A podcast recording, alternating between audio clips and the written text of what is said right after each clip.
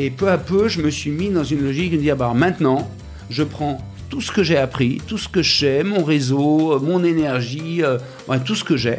Et, effectivement, je fais un all-in où je mets tout sur le rouge, je le mets à un endroit où ça sert à quelque chose. Vraiment, il y a eu une sorte de, déclic. McMorg est, est, né euh, d'un constat d'une démocratie qui est en train de devenir de plus en plus défaillante. Une démocratie qui a du mal à agir sur le réel des gens et une démocratie qui n'arrive plus à réconcilier les gens. L'action publique est devenue inopérante. Le, le schéma d'avoir quelqu'un qui a le doigt sur le bouton qui peut appuyer, en fait, j'y crois pas. On est drogué au clivage. La seule chose qu'on voit, c'est là où les gens ne sont pas d'accord. Pourquoi? Parce que politiquement, c'est plus efficace et que médiatiquement, c'est plus efficace. En quelques années, on a construit une plateforme dont la vertu, euh, aujourd'hui, une plateforme techno, est de savoir faire collaborer des dizaines de millions de personnes avec des parties prenantes pour arriver à des projets concrets.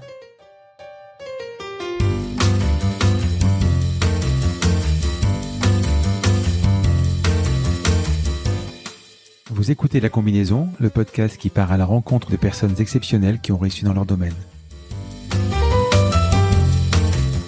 Sommes-nous tous égaux face à la réussite? Quel est le making-of, la combinaison d'éléments, de rencontres, de succès ou peut-être d'échecs qui ont porté des personnes ordinaires à devenir des entrepreneurs d'exception, des sportifs de haut niveau, des écrivains de renom ou des artistes qui rencontrent le succès? Je suis Frédéric Azoulay, un passionné de podcast depuis plusieurs années et dirigeant d'une entreprise papeo.fr, une imprimerie en ligne réactive pour les professionnels et les revendeurs. D'ailleurs, si vous écoutez cet épisode jusqu'à la fin, je vous offre un code promo pour commander sur notre site.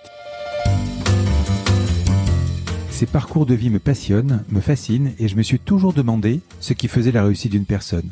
Je sillonne la France pour tenter de répondre à ces questions en rencontrant ces personnalités incroyables. Tous les 9 jours, je vous retrouve et je vous partage ces conversations passionnantes qui j'espère vous inspireront autant que moi. Bonne écoute Bonjour Axel. Bonjour. Alors, tu es le CEO de Make.org, une plateforme de mobilisation citoyenne qui propose, je le cite, je l'ai lu, de sauver la démocratie en Europe, euh, engager la société civile dans la transformation positive de la société. Oui, c'est ça. Auparavant, tu as une carrière assez riche et diversifiée puisque tu as été dans le marketing, dans la, dans la production audiovisuelle, dans la publicité, en étant le CEO de Publicis. Juste avant, celui de la plateforme de streaming hyper connue euh, Cocorico Deezer. Ensemble, on va, on va retracer ton parcours et comprendre comment tu es arrivé à make.org. Avant tout, on va parler de toi. Est-ce que tu pourrais me dire quelques mots sur toi? Sur moi, de hmm. façon générale, tu veux dire? Ben oui, euh, né où euh, Écoute, sur moi, je sais pas. je pense que il y a des choses que j'ai compris sur moi dans la durée, mais principalement, je dirais, un goût assez immodéré pour l'aventure. Euh, donc une aventure, euh, l'aventure pour moi c'est c'est le fait que c'est le chemin qui est excitant plus que le point d'arrivée, qui été euh, pas seulement une, envie, mais également un mode de vie, une, méthode de, de, de, bonheur. enfin bref, c'est un, élément très important pour moi. Et puis sinon, je suis un enfant gâté, donc euh, on pourra, ah. en parler aussi. Vas-y, enfant gâté, explique-moi. J'allais te poser la question quel genre d'enfant c'est quel genre d'enfant, mais tu vas me répondre. Alors enfant gâté, je pense pas spécifiquement à mon enfance en l'occurrence. Euh, hmm. J'ai une enfance, j'ai une enfance heureuse, euh, facile. Aisée? Oui, aisée. Hmm. Aisée sans être dingue, mais voilà, pas, pas de pas de pas de soucis d'argent. Une famille aimante, enfin voilà, là-dessus, euh, pas de pas de particularité, euh, je dirais. Euh, mais enfant gâté parce que par chance, par détermination, par plein de raisons, j'ai jusque-là réussi à toujours faire des choix qui correspondent à ce que j'avais envie. Alors après, je post-rationalise pourquoi je les ai faits hmm. dans tous les sens. Mais la réalité, c'est que je suis assez drivé par par l'envie de faire, euh, l'envie de changer, euh, l'envie de découvrir, euh, l'envie d'aventure, et que jusque-là, la vie m'a permis de, de, faire ça. C'est ça que j'appelle l'enfant gâté.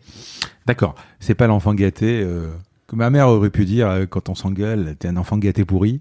Non, c'est pas pourri, donc c'est juste gâté.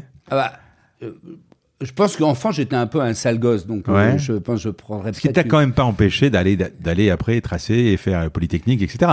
Mais tu sais, tu ouais. Oui, enfin, euh, de- voilà, j'étais dans, dans, dans ma dans ma fratrie Hmm. euh, euh, pendant très longtemps. Je voulais absolument attirer l'attention sur moi, etc. Donc, je pense que je, je, je- quand je regarde mes enfants, euh, je me dis que j'ai eu de la chance par rapport à mes parents. Et puis, euh, et puis après, vers, vers 10-12 ans, euh, je pense qu'il y a eu un basculement et, et je suis très, très vite devenu très indépendant. J'ai habité seul à 15 ans. euh, Ah bon? euh, ouais, donc euh, très vite, très vite, je me suis construit euh, seul.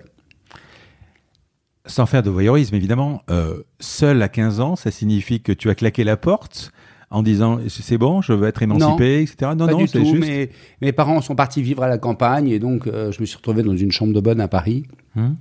et, euh, et prise de risque que je ne- hallucinante de mes parents hein, en- entre guillemets parce que euh, je sais pas si j'aurais pu le faire pour mes enfants en fait. Moi, j'aurais pas fait. Euh, voilà, exactement. Et, et, et, et j'ai fait plein de conneries, évidemment, mais en même temps, euh, rien de, de gravissime. Et, et cette phase-là, a posteriori, a été déterminante dans, dans mon autonomie. Tu es né euh, à Paris? Ouais, je suis né à Paris. Je suis parisien, enfin, famille de Parisiens. Et tes parents faisaient quoi? Alors, mon père était joaillier. Hum. euh, joaillier dans une, dans une entreprise de famille euh, depuis plein de générations. Et ça a été toute sa vie. Euh, et maman, elle travaillait surtout dans une association qui accompagnait des femmes. Elle n'avait pas de, elle n'a jamais travaillé avec euh, avec un métier. J'ai lu que tu avais un, arrière-grand-père qui avait travaillé avec les frères Lumière. Ouais, il y, a une- il y a une histoire assez jolie, euh, assez jolie. C'est euh, alors je crois que c'est arrière arrière. Hein, donc faut Mhm. monter un peu un peu plus loin. Euh, J'avais pas de place dans la ligne, j'ai mis carrière.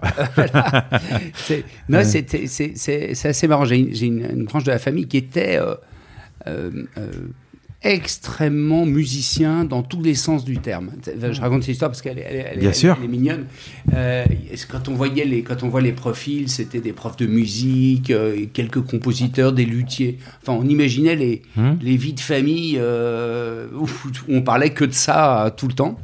On est, euh, on est à la fin du, euh, du 19e, là. Hum. Et puis, euh, dans cette famille-là, un des enfants, Gustavion, devient polytechnicien. Donc, euh, on ne sait pas trop comment, comment, comment ça s'est passé. Et ce gars-là, euh, Gustavion, invente du coup la science acoustique. Avant, pour faire une salle de théâtre, euh, c'était le nez du, de l'architecte, mais c'était pas mis en équation. Hum. Et lui, il a, il a développé des théories et des équations qui, qui sont la base de l'acoustique. Et il a du coup conçu la salle Playel, qui était à l'époque la première salle conçue en faisant, en faisant des, petites, euh, des petites équations. Et, euh, et puis, du coup, lui, son fils et son petit-fils euh, rapidement ont eu un, atelier pour fabriquer des, des périscopes, des instruments de mesure, etc. Et notamment, ils ont commencé à travailler pour fabriquer des... alors, je ne sais pas si c'était des caméras, mais pour les frères Lumière à ce moment-là. Les études, donc en Polytechnique, je veux bien que tu bosses, que tu, tu vis à 15 ans, etc. Mais à un moment, euh, Polytechnique, c'est Polytechnique, quoi.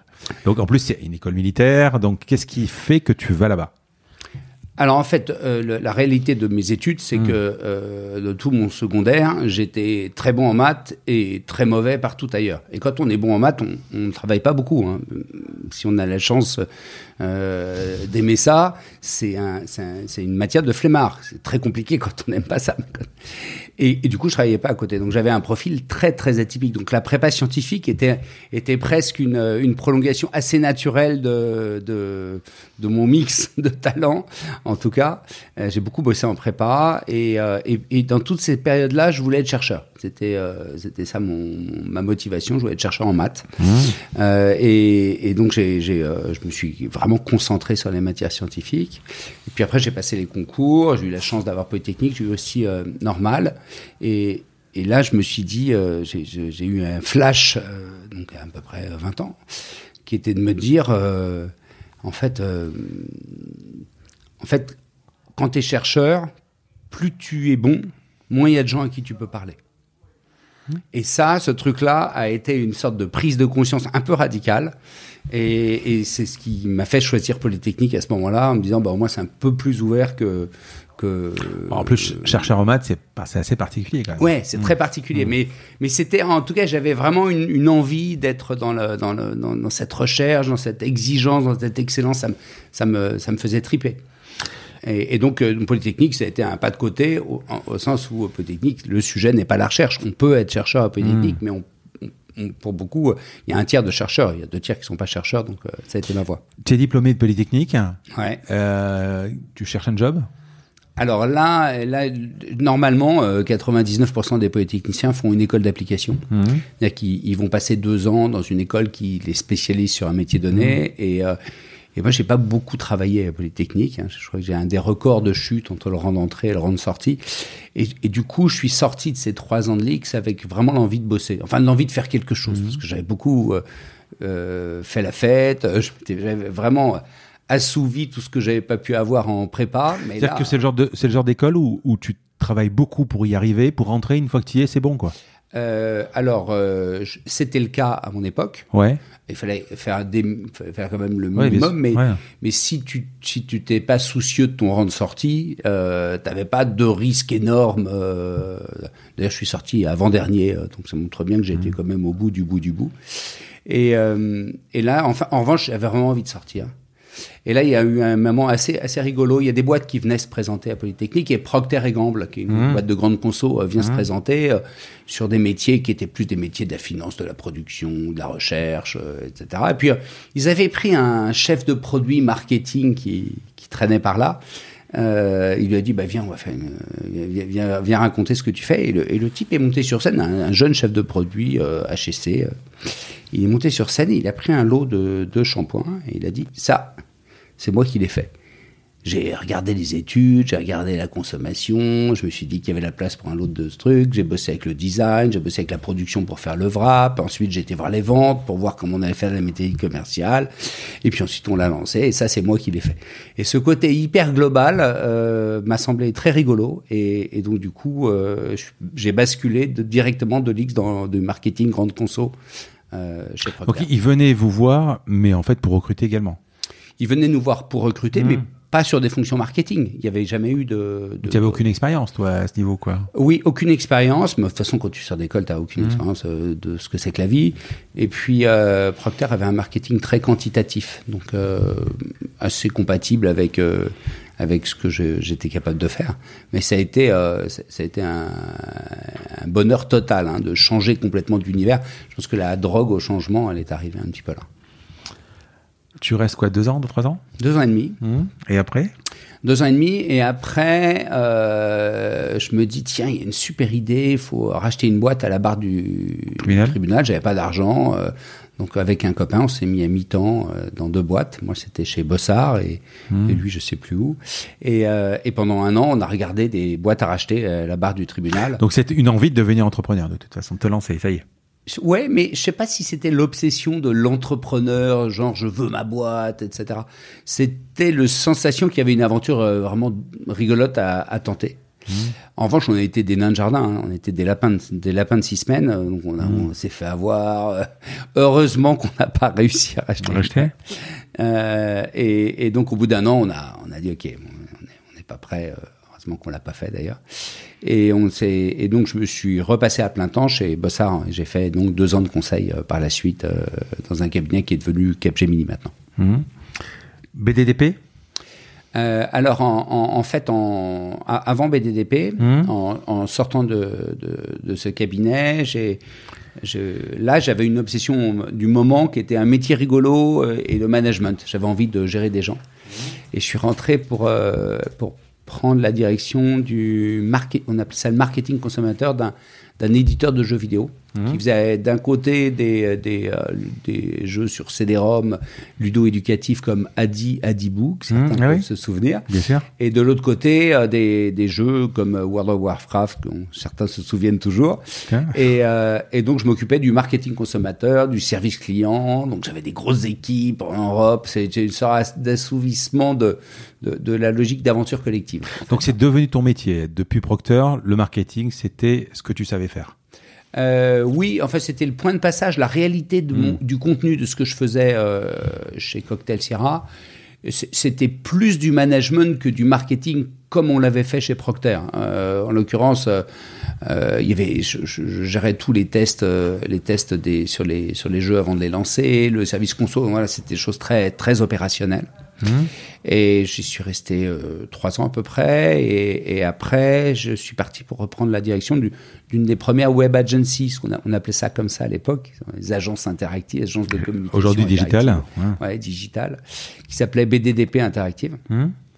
Et, euh, et, là, ça a été un élément important parce que je suis arrivé à, exactement dans la bulle Internet, hein, dans la première bulle Internet, donc explosion totale. On est passé de 20 à, à 150 en. Là, c'est, on est en 98, c'est ça à peu près? Oui. Donc, c'est-à-dire quand tu dis euh, pub digital, on rappelle quand même que l'AdWords, par exemple, est arrivé en 2000, donc ça arrivait plus tard. Donc, c'était quoi le digital? Bah, C'était faire des sites.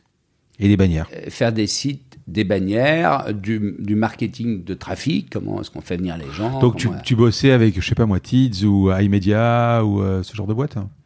Euh, non, j'étais, euh, ça n'existait pas. Euh, là, on, ouais. était, on, était, deux ou trois concurrents sur ce marché-là, ouais. Euh, et on s'occupait de clients comme Renault, comme Orange. On a fait les, le premier e-commerce d'Orange, par exemple. D'accord.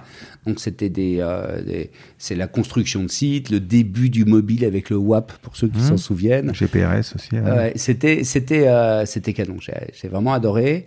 Et puis, euh, j'avais, je crois, il faudrait regarder, mais j'avais l'ordre de 30 ans. Et c'était un élément important pour moi parce que c'est aussi l'endroit où je me suis retrouvé à, à 30 ans, euh, président d'une agence, dans un groupe BDDP euh, qui, avait une certaine réputation, et euh, sur un métier un peu sexy, euh, et donc assez visible euh, par rapport à l'âge que j'avais. Et ça a été euh, un atout énorme parce que c'est l'expérience où j'ai digéré mon ambition statutaire. C'est-à-dire qu'à partir de ce moment-là, le statut, le, la, la, la, la, visibilité est devenu un, un, un, mal nécessaire, mais plus du tout un, un, objectif en soi. Ce qui est, quand on franchit cette cap-là, était une source de liberté euh, énorme. Donc euh, ça a été vraiment, vraiment ça. Et puis à la fin, euh, on était en 2000. Je pense que par coup de bol, hein, pas du tout par vision, je suis parti euh, de BDDP juste avant l'effondrement de la bulle euh, Internet pour prendre une année sabbatique. Et, euh, parce que je, mon premier fils qui arrivait, et puis j'avais plein de choses que j'avais eu envie de faire dans les dix années que je venais de vivre, que j'avais pas eu le temps de faire. Donc un, une envie de prendre une année pour faire plein de petites choses, de mettre des graines sur des choses qui n'étaient pas prioritaires. Euh, mais en revanche que je sentais nécessaire. Mais tu, tu, tu gagnais suffisamment ta vie ou, tu, ou pour pouvoir dire ok j'arrête un an? Euh, un, tu, tu, as 30 ans en fait, hein. tu, ouais. tu, construis ta carrière. Ouais. Euh, tu sais que le job d'après c'est un an, tu vas retourner euh, CIO, patron, etc. Ou ça, ça, risque de, on risque de te poser des questions. Pourquoi tu as fait ça, quoi, en fait? C'est un. Alors ça, le côté. Euh, tu t'en foutais? Le côté euh, trou sur le CV, je m'en foutais complètement. Mmh. Le côté argent, il était un peu inconscient. Parce qu'en fait, je, j'utilisais euh, ce que j'avais eu en sortant mmh. de BDDP et j'avais pas d'argent de côté, etc. Donc c'était c'était un des symptômes de l'enfant gâté qui fait ce qu'il a envie de faire, hein, faut revenir. Euh, et en revanche, je, oui, je me disais, bah après, je trouverai autre chose. Moi, j'étais pas, j'étais pas soucieux de l'après. Hein, je me posais pas cette question. C'est, c'est, je te dis ça parce que euh, on, l'a dit juste avant de commencer le podcast en off, euh, et je, je l'entends régulièrement dans les dans, dans, dans les entrepreneurs.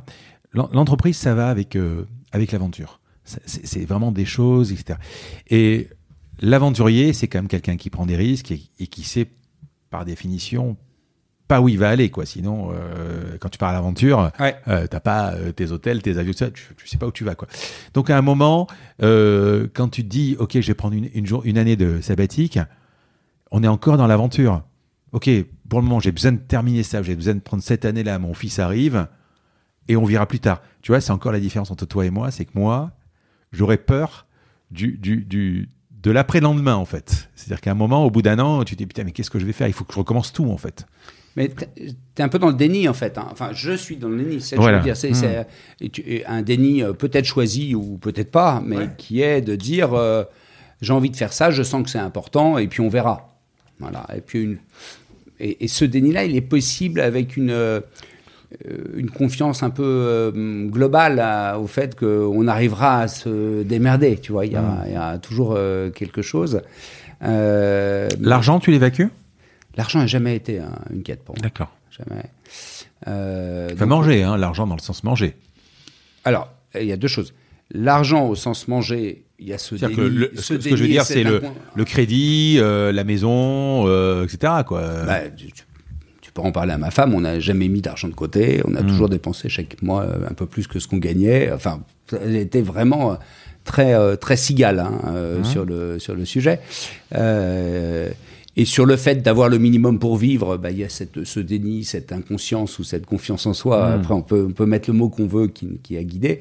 Et en revanche, jamais l'argent pour gagner de l'argent. D'accord. Pas parce que c'est sale ou etc., mais parce que je trouve ça, ça m'a jamais excité euh, en tant que Je serais très très content de gagner de l'argent, mais, mais mais je c'est pas c'est pas comme c'est bien qu'on le dise maintenant parce qu'effectivement quand on va commencer à parler euh, de Publicis et de Deezer forcément l'argent tu en as gagné parce qu'avec les postes que tu avais tu en as gagné. Mais là on est on est avant donc c'est bien que tu, avais déjà cet esprit là avant quoi. C'est facile si tu veux quand on, quand on gagne beaucoup d'argent de, dire, l'argent ne compte pas. Mais là euh, là on, on, on, reparle en 1998 ou 99 ou 2000 tu as encore pas la carrière que tu as eue donc euh, voilà, c'est, tu es formaté comme ça. Ouais, je suis formaté comme ça. Mmh, formaté comme ça. Euh, euh, parce que parce que parce que j'ai jamais beaucoup souffert en fait. Mmh. Hein. Je pense que je pense que c'est ça.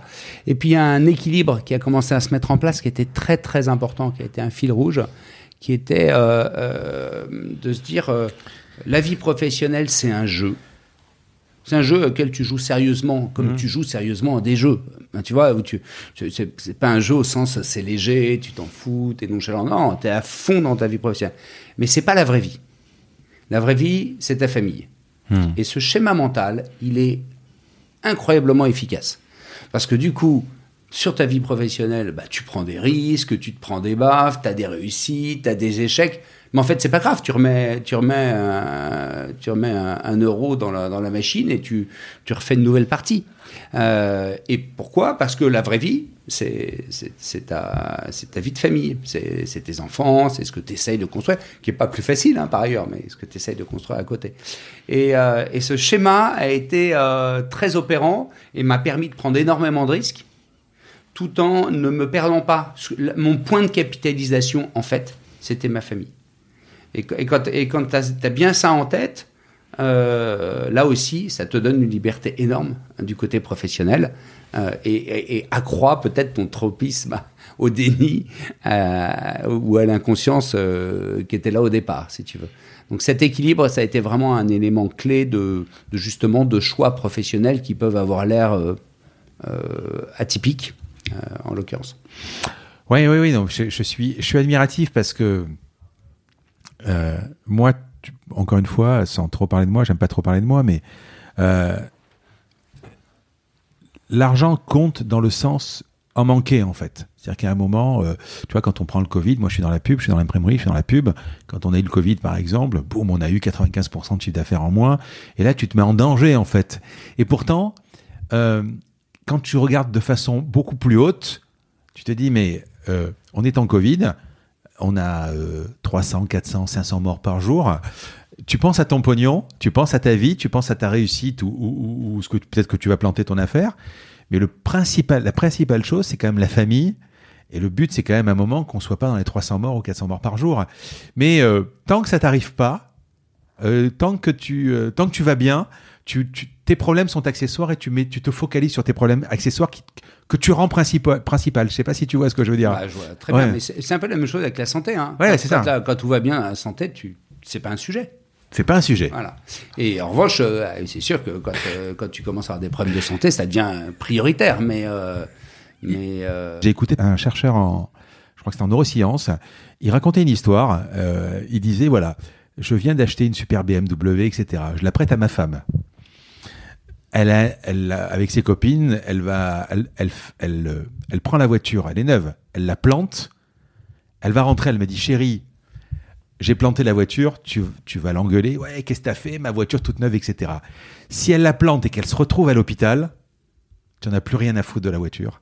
C'est, euh, chérie, t'as rien et la voiture n'existe plus en fait. C'est vraiment cette gestion des priorités qui fait que euh, tu as tout à fait raison. Euh. Alors, je ne sais pas si j'ai raison parce que une autre, une autre hein. enfance, mmh. une autre euh, une autre enfance, une autre histoire m'aurait peut-être pas donné la légèreté dont on est en train de parler. Tu, mmh. vois ce que je veux dire? C'est c'est pour, pour, ça qu'au départ, j'ai dit que j'étais un enfant gâté, c'est que j'ai eu cette faculté-là pour plein de raisons. Pas, parce que, pas par patrimoine, hein, mais euh, euh, euh, mon histoire m'a permis d'avoir cette liberté-là. et, de, de, pouvoir du coup arbitrer, arbitrer comme, comme j'avais, j'avais envie de le faire. Puis, puis les gens qui, enfin moi évidemment j'ai bossé sur, sur, sur, ton, sur ton parcours. À ce stade de, de, de, l'épisode, les gens, pour ceux qui connaissent pas make.org, moi, moi si tu veux j'ai le, j'ai le, j'ai les spoilés dans ma tête. Je, je, sais pourquoi tu vas, tu vas faire tout ça et, on va le découvrir. On va avancer. Euh, Moonscope, c'était quoi? Alors en fait, en, hmm. sortant de cette année euh, sabbatique. sabbatique, je me suis euh, associé à une boîte de production audiovisuelle de dessins animés. Hmm qui s'appelait pas Moonscoop, plus rapidement ça s'appelait Moonscoop. Mmh. Et là, on, a eu une aventure professionnelle euh, hallucinante. Donc, mmh. euh, on parle de séries, de dessins animés pour la télé. Du genre, enfin, des Genre hein. euh, Titeuf, ah Casper, Les Quatre Fantastiques, Code Lyoko. Là aussi, suivant les âges, ça vous mmh. allez retrouver des, des, des, points, des points de souvenirs importants. Et, et, et, ça a été mélangé avec une, une mécanique de capitalistique, puisqu'on a racheté des boîtes, on, a, on est devenu quelques années le numéro un mondial de la production de séries télé, de dessins animés. Un mhm. petit marché, mais on posait plus que Disney, par exemple. ah oui.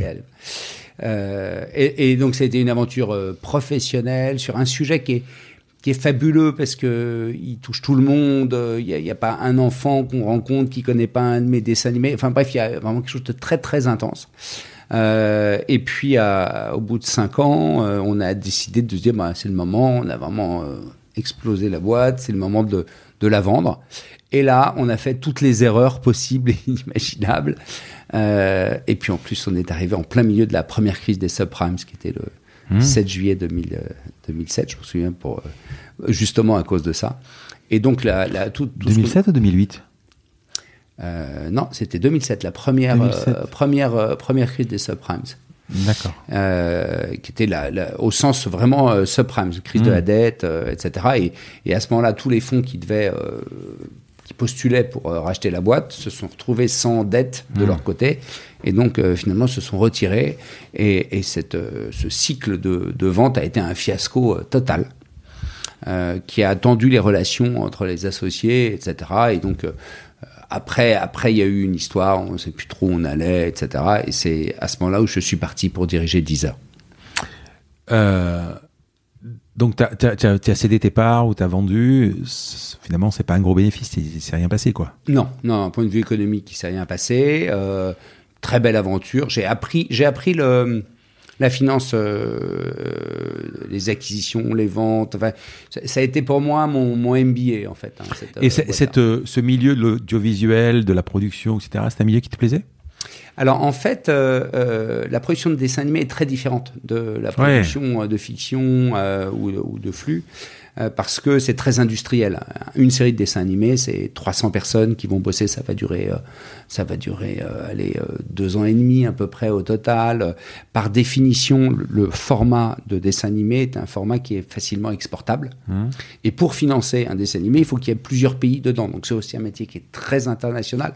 Donc très différent de la fiction. Et puis on n'a pas de star, on n'a pas, il y a, y a, moins d'ego, et il y a ce rapport avec l'enfance qui est quand même assez sympa. Mais tu, ton métier, c'est tu rachetais des franchises, et, enfin, où tu prenais les licences pour, euh, pour Titeuf, par exemple ou Alors, moi, moi j'étais associé à des vrais producteurs, parce que j'étais n'étais pas mmh. un vrai producteur. Mmh. Hein, euh, et moi, j'étais le DG de la boîte. Et, et, le métier consistait à soit partir de licences existantes, comme euh, Titeuf par mmh. exemple, hein, et puis le transformer en dessin animé, et derrière gérer les droits dérivés et les produits, tous les produits, les sacs à dos, mmh. les, cahiers que tu peux faire euh, après sur cette base-là, et soit d'inventer des, euh, des concepts ou des, des, des, franchises nouvelles, comme Code Lyoko, qui était en fait notre gros succès original, c'est Code Lyoko, pour ce, c'était vraiment un, un, énorme succès qui a marqué une génération. Deezer en 2010. Donc tu, tu, tu, tu rentres chez Deezer. Alors tu es, tu es recruté, euh, tu postules, tu es recruté, on vient te chercher. euh, Non, on vient me chercher parce Hmm. qu'en fait, euh, il y a un, un- un round de financement qui venait d'avoir lieu euh, et les fonds réalisaient que les deux fondateurs ne s'entendaient pas du tout. hum, et donc, du coup, ils ont recruté un président pour, pour réussir, parce que la boîte ne pouvait aller que dans le mur. Ouais. Vraiment, il y avait un niveau de, de, de tension qui était très fort. Euh, et donc, je suis arrivé à ce moment-là. Et, euh, et à ce moment-là, un des deux, Jonathan Benassaya, lui, du coup, a quitté la société. Et Daniel Marelli est, est resté, était le, le, le, le- le génie euh, techno hein, qui, a inventé, qui a inventé Deezer et qui a dirigé le produit pendant toute la période où j'y étais.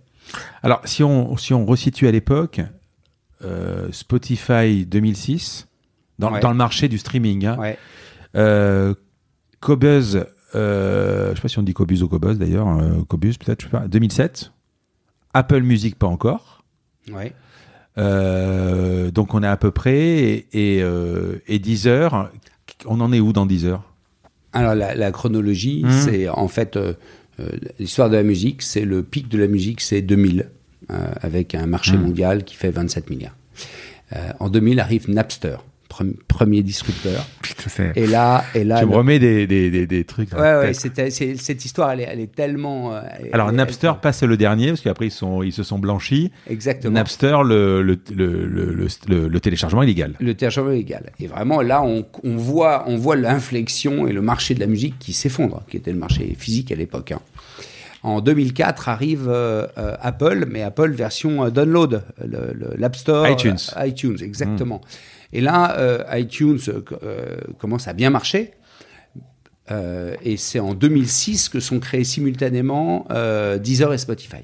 Les deux, les deux naissent en, en 2006.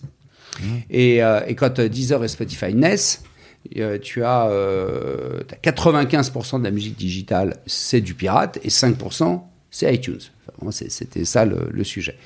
Et là, Deezer et Spotify débarquent, et là, en termes d'usage, conversion énorme de l'usage euh, de non illégal vers des plateformes de streaming. Et là, explosion de Deezer et Spotify. Vraiment, ça s'est passé comme ça. Ce qui est quand même marrant, c'est que euh, on est en Europe là. C'est-à dire Ouais. que le- le- les leaders euh, de- du streaming sont à, à 500 km d'intervalle et c'est en Europe quoi. Enfin, les pionniers, parce que ce Les pionniers. Ils étaient, ils étaient, c'était tout Les petit pionniers. à l'époque. Ouais, ouais, oui, bien sûr. Et moi, j'arrive, je crois. Mais l'idée, l'idée est là quoi. Ouais, exactement, Hmm. exactement. Ils- En tout cas, ils ont eu l'idée en même temps. euh, Je, je crois qu'il y a eu une petite bataille de mois, mais en gros, ils ont eu l'idée en même temps. Et, euh, et, et quand j'arrive en 2010, euh, Deezer, c'est euh, une boîte de 40 personnes. C'est euh, des économiques catastrophiques, puisque en fait, euh, on reversait aux ayants droit, euh, donc aux maisons de disques, on leur reversait 150% de notre chiffre d'affaires à l'époque Hum. avant de payer les salaires. Donc c'était la, la boîte euh, vraiment le business model de, de, de- de Deezer à l'époque était l'équivalent. Aujourd'hui, Deezer ou Spotify, c'est c'est à peu près tous les mêmes. Euh, Il y avait le freemium, euh, donc la possibilité d'écouter gratuitement que de la pub, et, et 10 ou 14 euros, je sais plus combien ça coûte, euh, ou c'était un, modèle, un business model différent. À l'époque, quand j'arrive, le gra- modèle était gratuit, payé par de la pub. Ok. Et, et Deezer venait de lancer l'offre premium, il devait y avoir euh, 5000 abonnés, c'était Hmm. c'était vraiment tout, tout, tout, tout récent. Euh, des, relations avec les, les ayants droit extrêmement difficiles, donc avec une économie que j'évoque. Ouais. Mais en revanche, 7 millions d'utilisateurs mensuels en France pour Deezer sans aucun marketing. Donc une, une explosion de l'usage. Et en fait, c'est ça, moi, qui m'a... Adossé Orange ou pas encore? Pas encore. Pas encore. Pas encore. Et, et moi, mon coup de cœur, ça a été ça. C'est me dire, attends, 7 millions d'utilisateurs qui sont arrivés tout seul, il y a un truc dingue.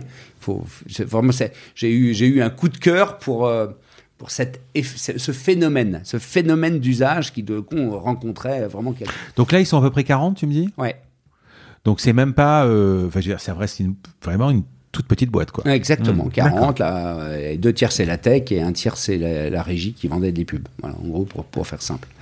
Et, euh, et, donc, euh, et donc là, il se passe une succession vraiment euh, annuellement de, de grands moments. Première chose qui a, été, qui a, qui a tout changé, c'était le deal avec Orange, qui s'est fait euh, quatre mois après mon arrivée et qui a transformé le métier. Euh, parce que premièrement, il a en, moins d'un an, en six mois, on a atteint 500 000 abonnés. Donc en fait, on, a, on, a, on a acheté euh, ou une box ou un téléphone mobile et on avait un abonnement 10 heures compris, c'est ça? C'est abonnement mobile 10 heures inclus. Ok. C'est ça, c'était ça le, le, Et tout le sujet, c'était Orange va le mettre sur combien d'abonnements? Est-ce qu'il va le mettre sur tous les abonnements ou sur hmm. certains? Et donc c'est là où on a réussi à convaincre de le mettre quasiment sur tous les abonnements et qui fait que du coup, euh, quand je suis arrivé, il y avait, je sais pas, 3 4 000 abonnés. À la fin de l'année, il y en avait 500 euh, 000.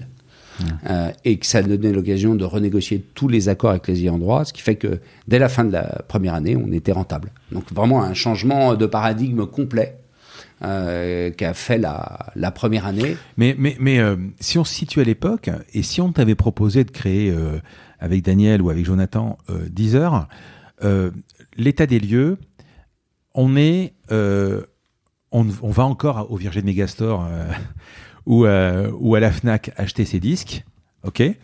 Il y a d'un autre côté, quand j'ai pas envie d'acheter mes disques, j'ai Napster où je peux télécharger mes MP3 comme je veux.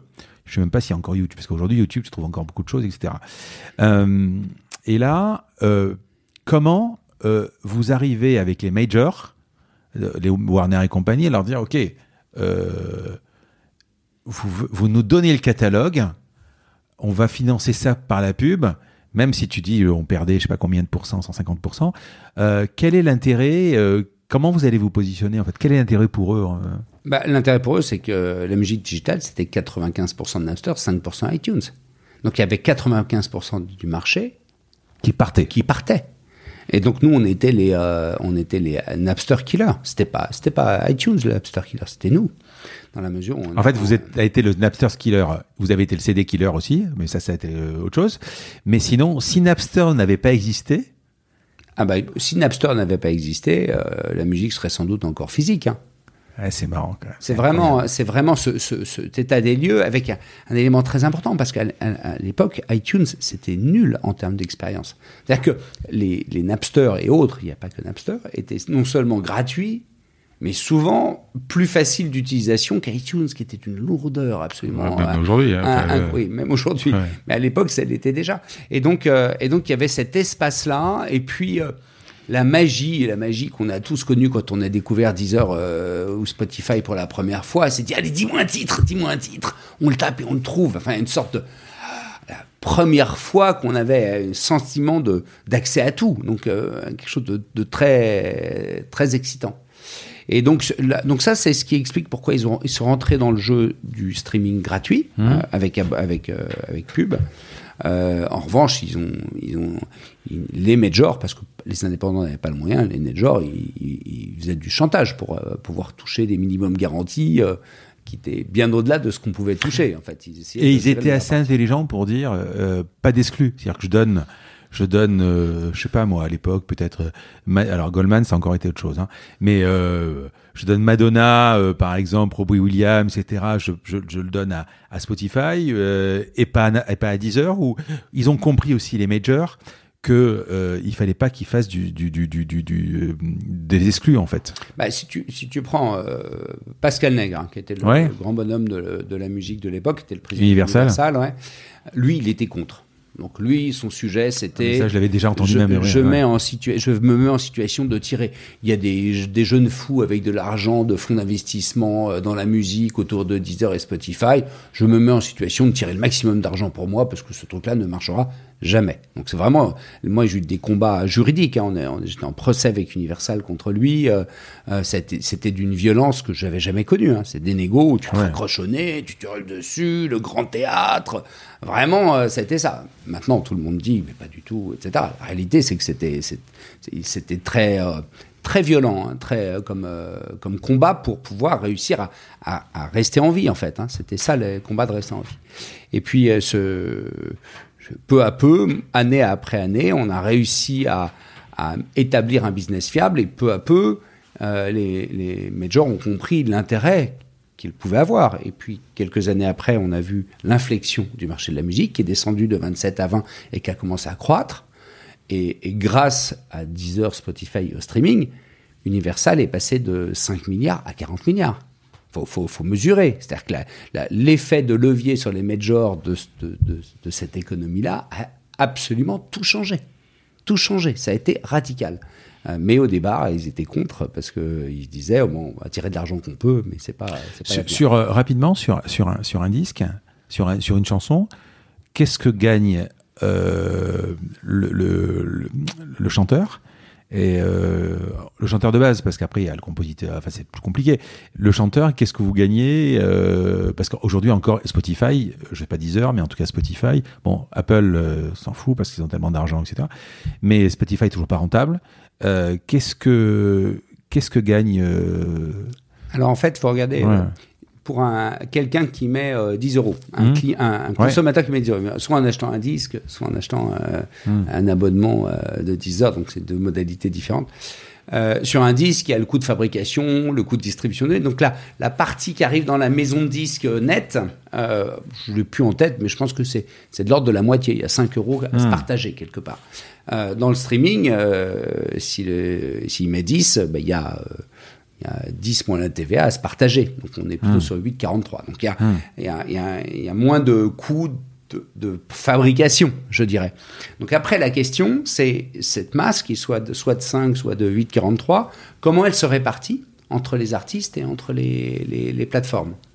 Euh, dans, le, dans le physique, euh, les, les, euh, donc il y a à peu près 5 qui arrivent chez, le, chez, chez la maison, chez Universal. Mmh bah, si tu es un gros artiste, tu vas, euh, sur les 5, tu vas récupérer 4, euh, 4,5. Si tu es un jeune artiste, sur les 5, tu vas récupérer 1. Parce que, en fait, c'est une question de marge de négociation entre l'artiste et, la maison de disques.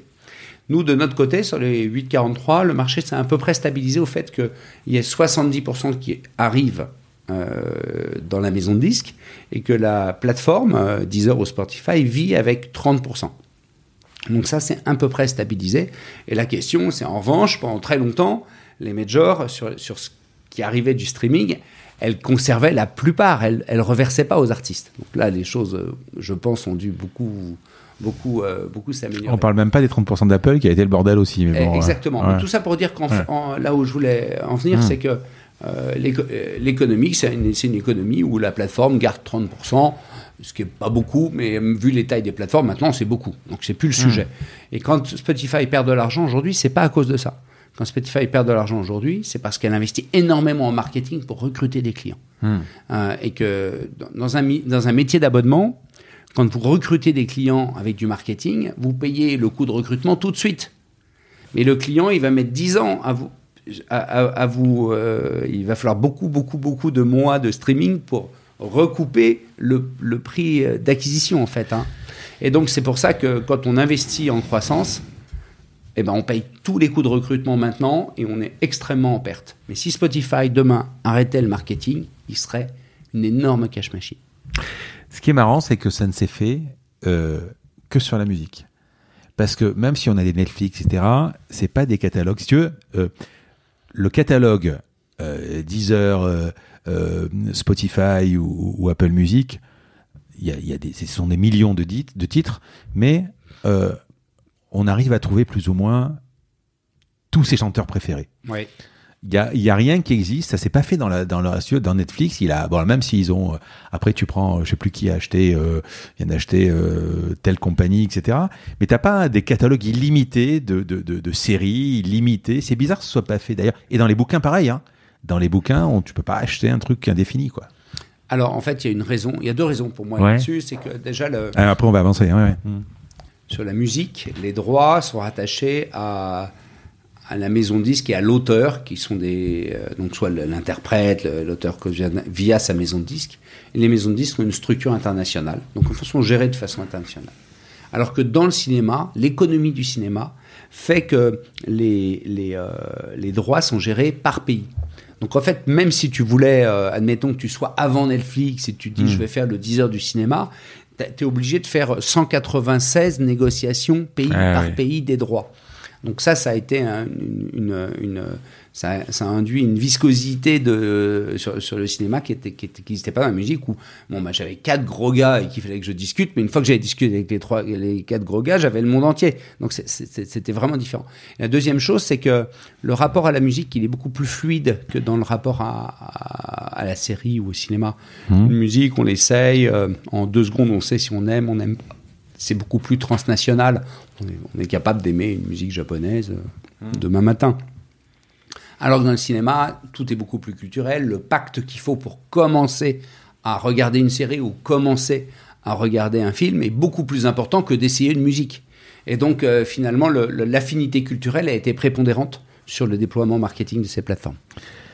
Quelle a été ton empreinte euh, sur ces années 10 heures Qu'est-ce que tu as amené ben, Je dirais, euh, j'ai amené la mise en économie du, du business. Mise Donc, passage de, du freemium au. Non, le passage d'une boîte qui est, a beaucoup de succès, mais qui n'est pas une vraie boîte parce qu'elle n'a pas d'économie. Elle, elle, Deezer ne pouvait pas durer à une boîte qui est une vraie entreprise et qui, qui est capable d'être pérenne. Euh, et puis, deuxièmement, euh, une croissance euh, internationale, une intégration dans Facebook, le fait que pendant quelques années, Deezer était main dans la main avec Spotify, enfin sur le même sur le même niveau. Et puis après, pas après moi, hein, même à la fin, Spotify a vraiment gagné la bataille. Aujourd'hui, Spotify a gagné la bataille mondiale du streaming, mais beaucoup beaucoup beaucoup plus que Deezer. Pourquoi? Euh, alors, euh, alors d'abord, maintenant, le concurrent, c'est même plus Deezer. Le, le concurrent, aujourd'hui, il se tire la bourre avec Apple. Alors, Apple, c'est aussi nos limites en termes de budget, même par rapport à, etc. Mais euh, pourquoi Normalement, les premiers, winner takes all, mais pourquoi les premiers, comme vous, n'ont pas réussi à, à, à s'imposer dans le marché, quoi? Ah bah pourquoi? Déjà, je pense que Spotify ont été meilleurs hein, mmh. et, ils avaient une stratégie qui était très tournée aller vers les États-Unis. Euh, vraiment, euh, ils ont investi énormément pour aller aux États-Unis, alors que moi, dans, ma mentalité, j'ai plutôt une stratégie soccer où j'allais partout sauf aux États-Unis. J'attendais que Spotify fasse le travail et pour ensuite aller aux États-Unis. Euh, et donc, c'était vraiment un choix très très assumé. Mais ce choix a eu des conséquences que j'avais pas anticipées. C'est l'accès au financement de Spotify. C'est-à-dire que Spotify a, eu, euh, parce qu'il était aux États-Unis, euh, des niveaux de valorisation, c'est comme ça que ça s'est joué, hein, absolument gigantesques, que, que, personnellement je trouvais complètement dingue, mais qui lui a permis d'investir en marketing, mais à des niveaux mais sur lesquels c'était inimaginable. Et pourtant, vous aviez Orange au capital. Orange était un tout petit actionnaire. Et Donc il mettait pas l'argent qu'il fallait pour pouvoir. Orange, Orange, même si c'est Orange, sur la musique, Orange va mettre quelques millions, voire quelques dizaines de millions. Spotify, c'était quelques centaines de millions, voire quelques milliards. Donc le, monde, le monde, le monde s'est coupé en deux. Voilà, je dirais, je dirais que c'est ça la différence. Ce, ce, milieu, euh, ce milieu euh, des artistes, euh, du showbiz, etc. Donc forcément, tu l'as, tu l'as fréquenté. C'est un truc qui te plaisait? Euh, je dirais ce qui, ce qui me plaisait, c'était la même chose que dans le dessin animé. Hein? C'est que la matière de mon métier était une matière qui parlait à tout le monde. C'est-à-dire que euh, c'était euh, c'était ce que je faisais était en résonance avec la vraie vie, les gens. Bah, quand tu es, es, chez Deezer, il n'y a pas un dîner où les gens te disent pas les 10 trucs qu'il faut faire sur Deezer parce que le service marche pas. Bref, tu es ancré, es ancré dans la vie des gens avec qui tu, tu vis. Euh, et dans le dessin animé, c'était pareil, plus sur les enfants, mm. mais tu, tu, gères un imaginaire, etc. Et ça, c'est une drogue. Ça, c'est vraiment quelque chose.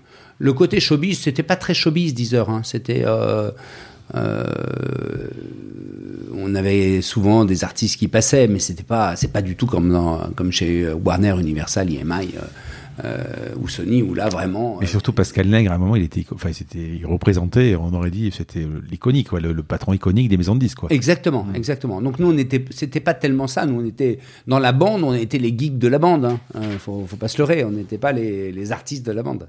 Et c'était chiant cette négociation avec les, avec les, avec les maisons de disques. je sais pas, on a vu à un moment des problèmes avec Taylor Swift, etc., avec Apple.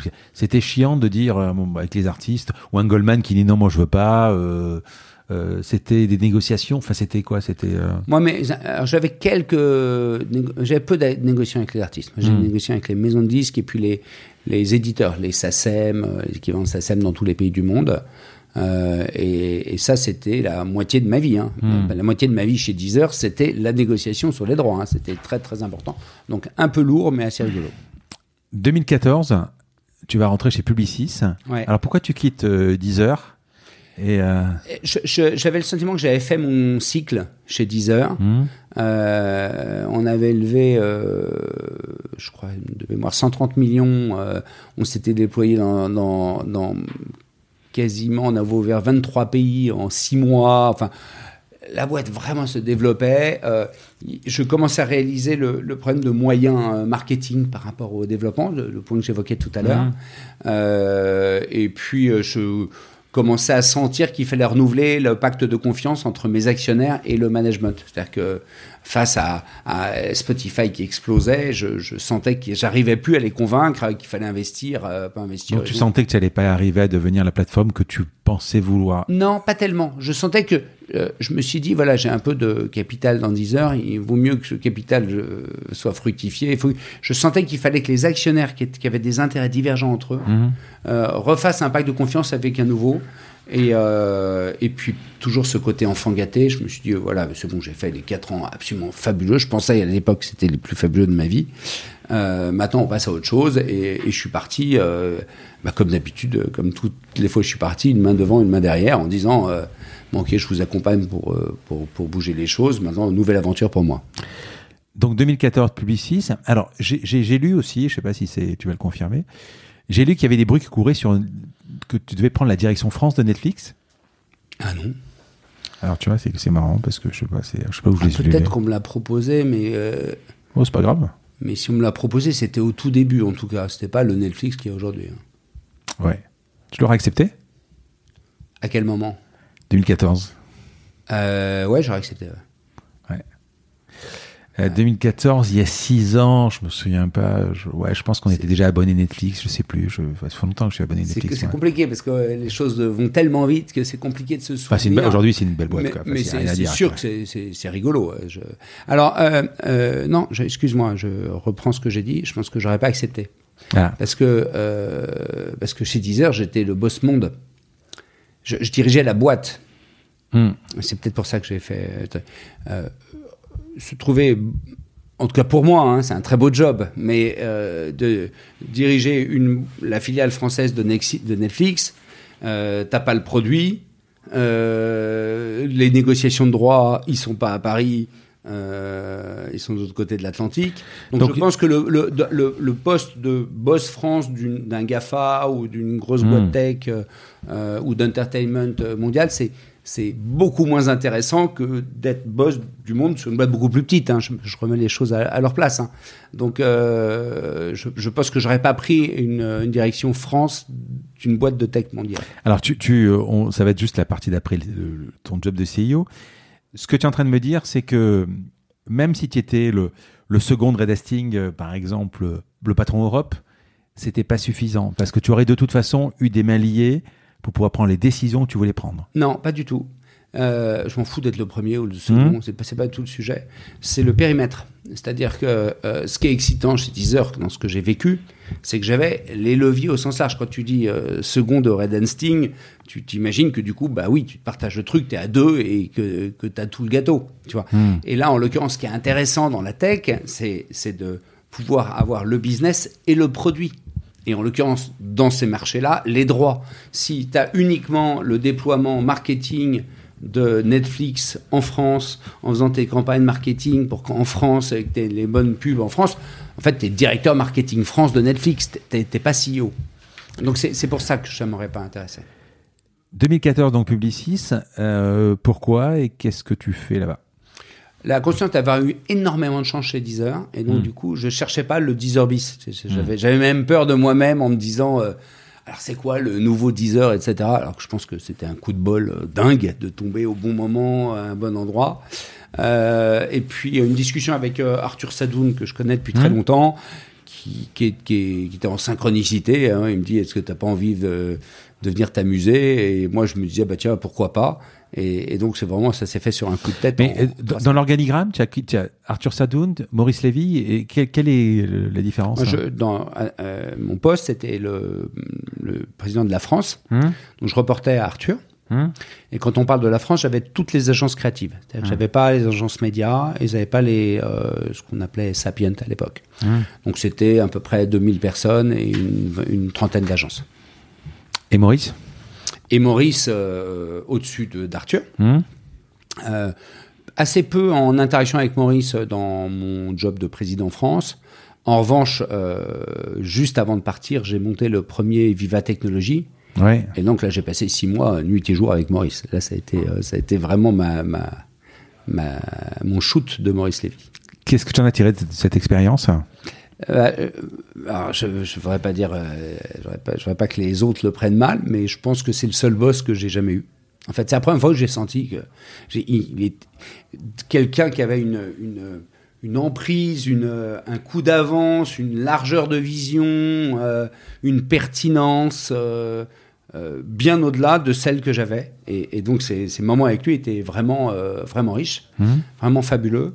Euh, d'autant plus sur un projet Viva Technologie, c'était en plus d'être le boss de la France et, ça s'est fait en six mois. C'est-à-dire c'était une start-up. Hein, Tu peux rappeler ce que c'est Vivatech Vivatech, c'est le maintenant le premier salon de la tech en mhm. Europe.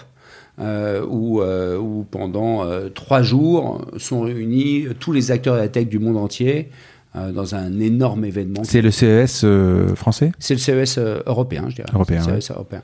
Et, et, le premier était un pari énorme parce que du jour au lendemain, on part de rien et en six mois après, il y a le hall 1 de, le, de, la porte de Versailles avec, je crois, 20 000 visiteurs et toutes les grosses boîtes du monde. Donc ça a été incroyablement fort et cette relation avec Maurice était, était fabuleuse.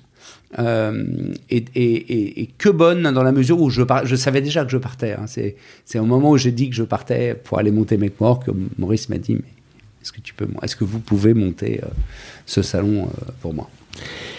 Juste avant la dernière partie ou la partie principale make.org, je voudrais qu'on fasse juste un focus sur, ton poste de CIO finalement. Dans les échos, j'ai trouvé quand, ils, quand, ils, te citent, ils te disent Axel, c'est un mélomane, manager atypique, touche à tout. Donc, ça, j'ai quand même bien compris. Tu confirmes tout ça? Alors, mélomane, non. Ah? Ouais, mélomane, non. J'aime la musique. Euh, plutôt. Euh, tu l'as lu ce que je t'ai dit Bien euh, sûr, tout à fait. Mais pourquoi bah, Je pense qu'il y a eu le rapprochement avec cette histoire de l'acoustique. C'était sur Deezer. Mmh. Ils ont demandé quel était mes goûts, donc ils ont, ils ont, tourné autour de ça.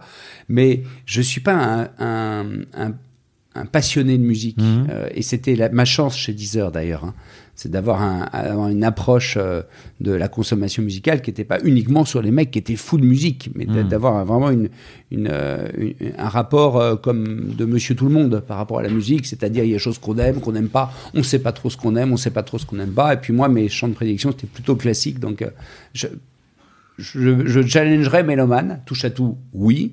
Atypique, je ne sais pas ce que ça veut dire. Hmm. Euh, tout ce que je sais, c'est que à travers toutes ces expériences, il y a eu des, des matrices, euh, des patterns que, un peu systématiques, euh, qui sont des boîtes à très forte croissance. Depuis, euh, depuis Cocktail Sierra, les jeux vidéo, jusqu'à euh, jusqu'à Make.org, je n'ai fait que gérer des boîtes qui avaient entre 80 et 100% de croissance par an.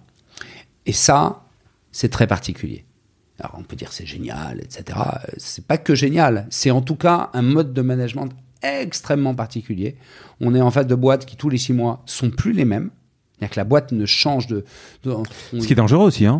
La croissance est dangereuse. Hyper dangereux. Euh, euh, je serais un, très mauvais CEO de boîte. Pépère. Euh, à, à optimiser. Peut-être 10 000 fois plus grosse, ma petite, je serais un très très très mauvais CEO.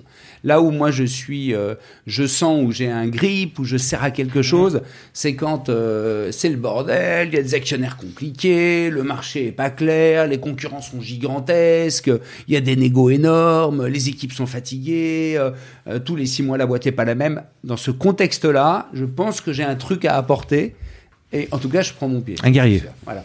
Euh, guerrier, euh, c'est la jungle, la jungle avec le coupe-coupe en fait. hein. Ouais, c'est ça. Et, euh, et là, j'apporte quelque chose et, ma- et la manière dont je l'apporte, je pense, c'est pas mal à, à l'enthousiasme, à l'énergie, à la remise en cause euh, que je m'impose à moi-même un peu tout le temps. Enfin, il faudra demander aux équipes, mais c'est une marque de fabrique. Ça. Et cette marque de fabrique, elle est trans-industrie. C'est pour ça que j'ai passé dans des industries très différentes parce que finalement, c'est plus marquant de gérer de la forte croissance, de l'hypercroissance, que euh, de rentrer euh, dans la musique le jour un jour 1, dans la démocratie un jour 3 et, euh, et dans les jeux vidéo ou la pub le jour 1. Alors, tout ce qu'on vient de dire depuis le début, tu changes de poste. On a bien compris que c'est pas le pognon qui compte. On a bien compris que tu peux avoir un aléa, enfin une différence de salaire, perdre des milliers d'euros. c'est pas, c'est le, c'est le produit, enfin c'est le, c'est le challenge et c'est euh, le sujet ou le produit qui va compter ou la boîte ou l'hypercroissance, etc. Euh, ton à l'époque, ton métier, c'est un métier, CEO. C'est-à-dire que en fait, quand tu arrives sur cette boîte-là pour cette jungle avec ton coupe-coupe, etc., tu as une méthode, tu parles de pattern, est-ce que tu as une méthode euh, systématique si demain tu rentres dans une boîte hyper croissante Quelles sont tes premières mesures? Non, j'ai pas de méthode. J'ai pas de méthode. Je, euh, je, je- Donc tu vas te renseigner avant pour voir si ça t'intéresse. Une fois que tu dis oui, euh, ouais, je me renseigne avant. Euh, Parfois, Hmm. quand- on est recruté, on, on se renseigne pas. hein. On a le droit à trois entretiens, quatre entretiens, et si on pose trop de questions, on est averse au risque, donc on n'est pas pris. Donc en fait, euh, in fine, c'est quand même un en pari. Et on parie beaucoup plus que de l'argent. On parie tout le temps qu'on va y mettre. Donc c'est, il y a quand même un pari initial. Maintenant, quand on, quand on, quand on y va, le, j'ai, des des méthodes, des connaissances de business. Je suis très fort euh, dans un rapport du faible au fort. Voilà, quand, euh, quand tu es le petit face au gros, bah, là aussi, j'ai des zones dans lesquelles euh, je sais comment faire, je suis à l'aise et je sens que je suis performant. Euh, mais j'ai, donc ça c'est un exemple, mais j'ai pas de méthode à part entière. J'ai une modalité en revanche qui est assez euh, importante, euh, c'est que euh, j'ai un, management de meute. C'est-à-dire que pas du tout un management vertical. J'ai vraiment, j'ai vraiment le, le- le Comex ici chez MakeWork, mais aussi avant. Comex pour moi, c'est on est vraiment une, logique de, de bande et, où on partage vraiment tout. Voilà, c'est vraiment, c'est vraiment ça, une modalité qui, rend possible la forte croissance, parce que la forte croissance, tu peux pas la faire en vertical, c'est pas possible, tu es obligé de la faire comme ça. Euh, et, euh, et dans cette modalité de, meute, moi, mon rôle que, je vais chercher, c'est je vais, je vais constamment faire de l'hélicoptère. Je vais constamment euh, euh, faire de l'hélicoptère vers le futur, à essayer d'inventer quelque chose qui n'existe pas, euh, vers la strate euh, pour être malin, et en même temps, j'adore euh, faire des plongées en piqué sur la manière dont on fait un algorithme, euh, ou, euh, ou sur l'exécution de quelque chose, ou sur une- un développement commercial particulier. Et, et- et- et mon bonheur, c'est quand, c'est quand l'équipe, l'équipe fonctionne et que je peux être une sorte de, de monsieur plus qui, qui va donner la- le, le- le rythme, le, le pacemaker, euh, et en même temps faire ces, ces, euh, ces allers-retours constants entre, entre la stratégie et l'exécution. Mais en pratique, euh, quand tu vas être nommé ce soir, tu bois une coupe de champagne, demain matin, tu arrives à 9h au bureau, à part quelques renseignements, à part ces quatre entretiens, à part ce que tu sais sur la boîte, qu'est-ce que tu ferais demain matin Ah bah, tu, tu- tu, tu réunis euh, les différents... euh, bah, tu fais, euh, tu réunis en disant qu'on va construire ensemble. Hum. Ensuite, tu es avec ton équipe rapprochée, et là, tu passes du temps avec chacun. Au début, tu passes du temps avec chacun pour essayer de comprendre où il est, où il va et ce qu'il y a derrière. Et puis, tu, tu suis ça en les accompagnant pendant un certain temps. Là, la vision, finalement, le- là où elles sont les enjeux strates, commence à se cristalliser. Tu dis, bah, d'ici la fin de l'année, il y a 3-4 trucs massifs qu'il va falloir faire. Et, et là, tu vas arbitrer euh, euh, quelque chose que, sur lequel les gens ont le plus de mal. C'est, euh, tu es très clair sur les 3-4 enjeux à pas rater, Hum. mais tu restes hyper opportuniste par ailleurs. Euh, et ça, c'est un, c'est un- un- un- un élément qui est qui est clé dans les boîtes à forte croissance, c'est que on a toujours envie de te dire, sois focus, concentre-toi sur les vrais trucs. Dans les boîtes à forte croissance, a fortiori si elles n'ont pas atteint le seuil de rentabilité, tu sais pas d'où va venir la bonne nouvelle. Hmm. Et donc il y a, y a, une sorte d'équilibrisme à faire entre je me concentre bien sur les éléments clés, euh, vraiment mes enjeux que j'ai identifiés, et là je mets l'énergie nécessaire, mais je, je reste à l'affût, euh, en rebond sur toutes les insights, toutes les opportunités qui peuvent venir sur le côté. Donc je fais ça, et puis peu à peu, je commence à incarner euh, la boîte telle qu'elle est. Euh, mais le fait d'être nommé, d'arriver comme ça directement en haut de la pile, tu as une legacy à, à démontrer oh, C'est hyper facile. C'est, au compte, c'est, presque le, truc. Dans, tous les cas, hein, que ce soit BDDP Interactive, le marketing consommateur chez CNN ou, ou après, euh, je suis arrivé dans des boîtes qui ne qui, qui, savaient pas où elles allaient. Tu vois, chez Deezer, les deux boss qui se, qui se tiraient dessus, donc qui étaient, qui étaient un peu perdus. Donc quand tu arrives avec euh, de l'écoute, de l'enthousiasme, euh, le, les six premiers mois, c'est les plus faciles. Parce que tout le monde, mm. tout le monde est avec toi. Donc tout le monde est avec toi, tu prends des décisions, tu les expliques, il y a une énergie qui se met en place, tout le monde focus. C'est après que c'est compliqué. Hmm. C'est, t'as, as pris la place assez facilement, mais après, tu commences à être comptable des décisions que tu as prises. Donc, il y en a qui étaient bonnes, il y en a qui étaient pas bonnes. Euh, euh, les mecs ont été séduits par ton enthousiasme, à la fin, ils disent, oh, attends, euh, c'est pas ma cam, ce gars-là. donc, c'est, jamais, c'est jamais le début, hein. c'est plutôt après que c'est compliqué. On va arriver sur make.org en 2015. tu quittes Publicis? Pourquoi? Pour make.org. En fait, euh, en fait euh, là encore une fois, on est sur le all-in. Hein. Alors, vraiment, alors, c'est le plus all-in de tout. Oui. c'est le plus all-in de tout euh, parce que parce que j'évoquais tout à l'heure le fait que j'avais mon équilibre entre l'aventure professionnelle et la vraie vie qui est la vie de hmm. famille. Et puis, bah, vers, je sais pas, vers 45-50 ans, à un moment, on se dit, c'est bon, mes enfants, j'ai la chance d'en avoir trois, et je savais que j'en ferais pas quatre, donc c'était fait. Le dernier avait 5 ans, et, je me disais, bah, euh, tous, les tous les mois, ils ont moins, moins, besoin de moi. Donc, euh, considérer que le sens de ma vie, c'est ce que tu vas faire hein, dans un enfant entre 14 et 22 ans, euh, non. À un moment, c'est leur sens, ils le construisent tout seuls. C'est plus, c'est, plus toi. Tu peux plus te justifier de, ce, de ce truc-là. Et, donc mon petit modèle bien rodé de liberté et, de sens, en fait, il était un peu challengé. Et peu à peu, je me suis mis dans une logique de dire, bah, maintenant, je prends tout ce que j'ai appris, tout ce que je sais, mon réseau, euh, mon énergie, euh, tout ce que j'ai. Et, effectivement, je fais un all-in où je mets tout sur le rouge, je le mets à un endroit où ça sert à quelque chose le plus.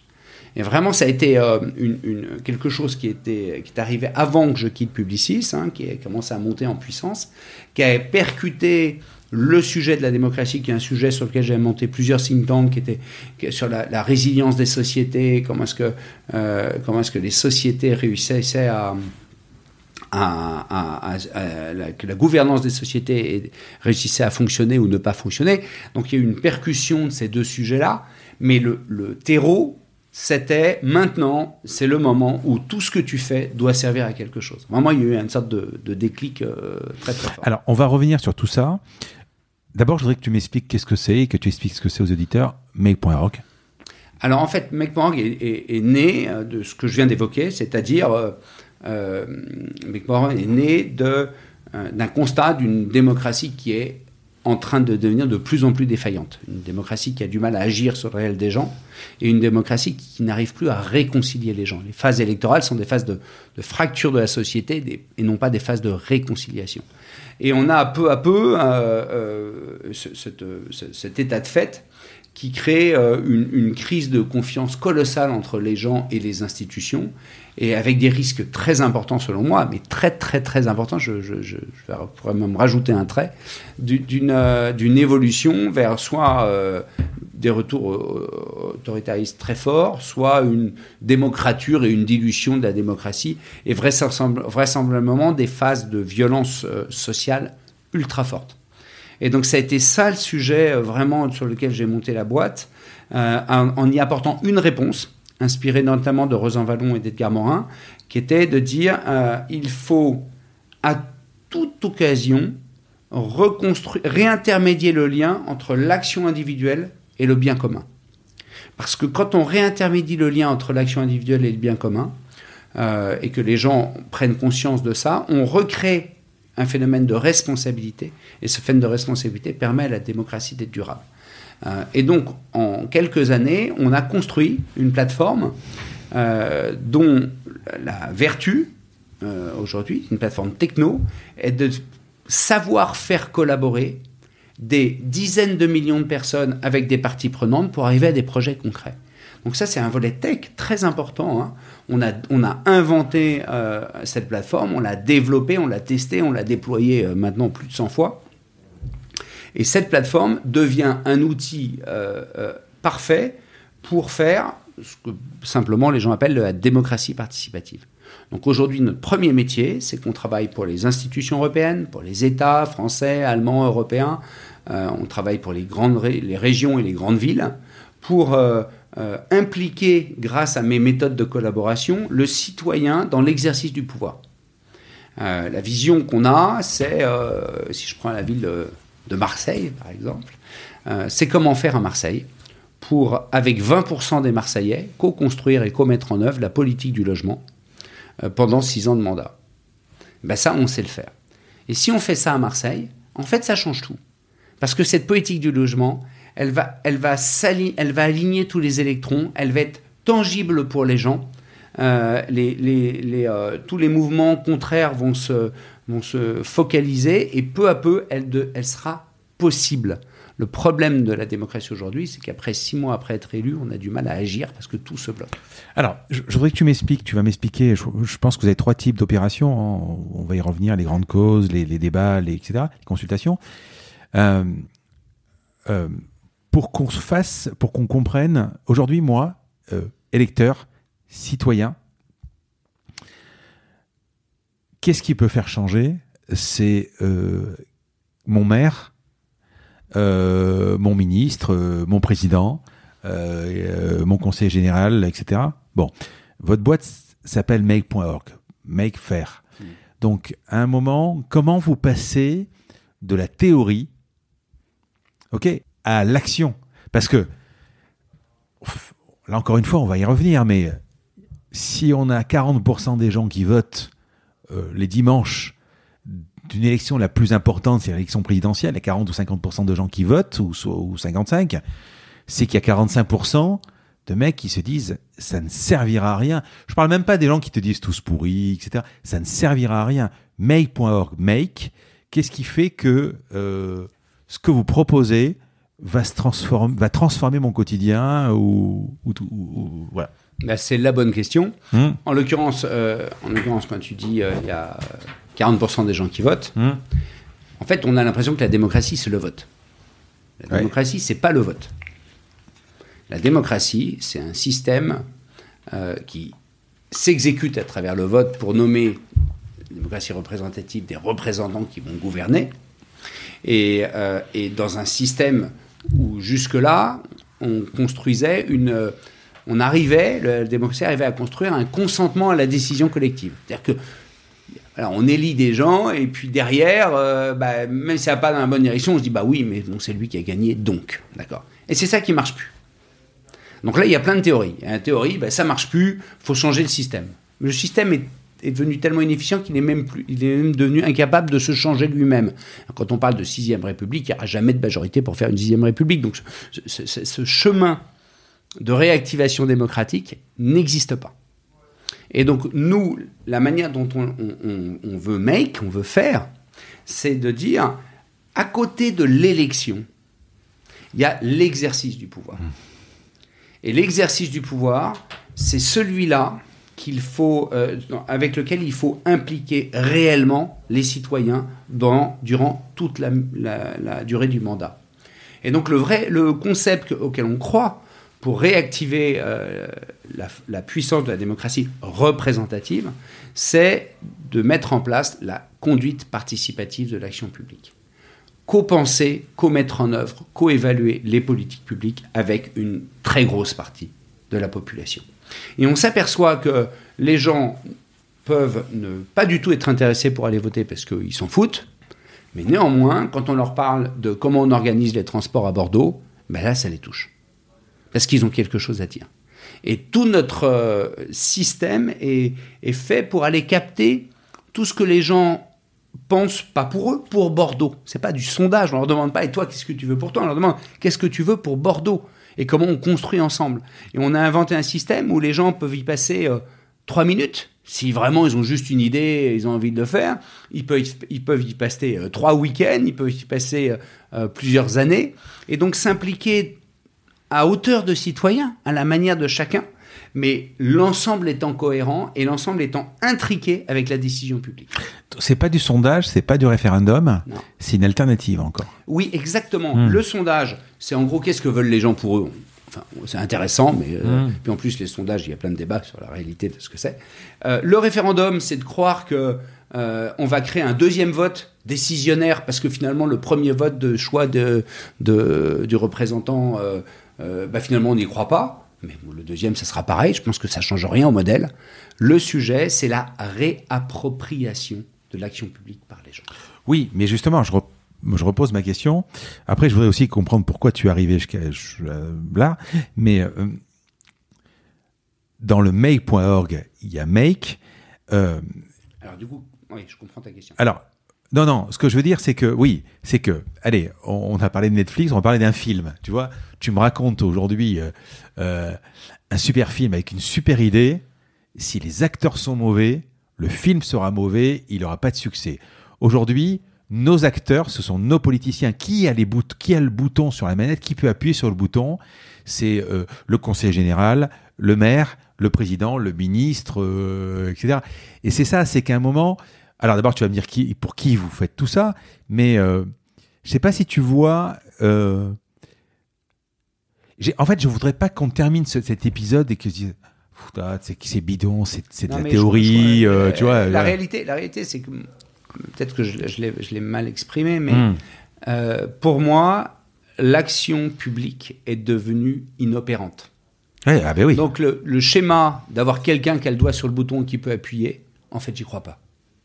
C'est-à-dire qu'en réalité, aujourd'hui, il y a des simulacres d'appuyer sur le bouton et dans la mise en œuvre, tout se perd tout se perd parce que les oppositions, euh, les, les, les, gens ont été mal élus, donc en fait ils ont peu de marge de manœuvre, que tout le monde, tout est bloqué dans tous les sens parce que euh, il y a des mouvements de contestation partout.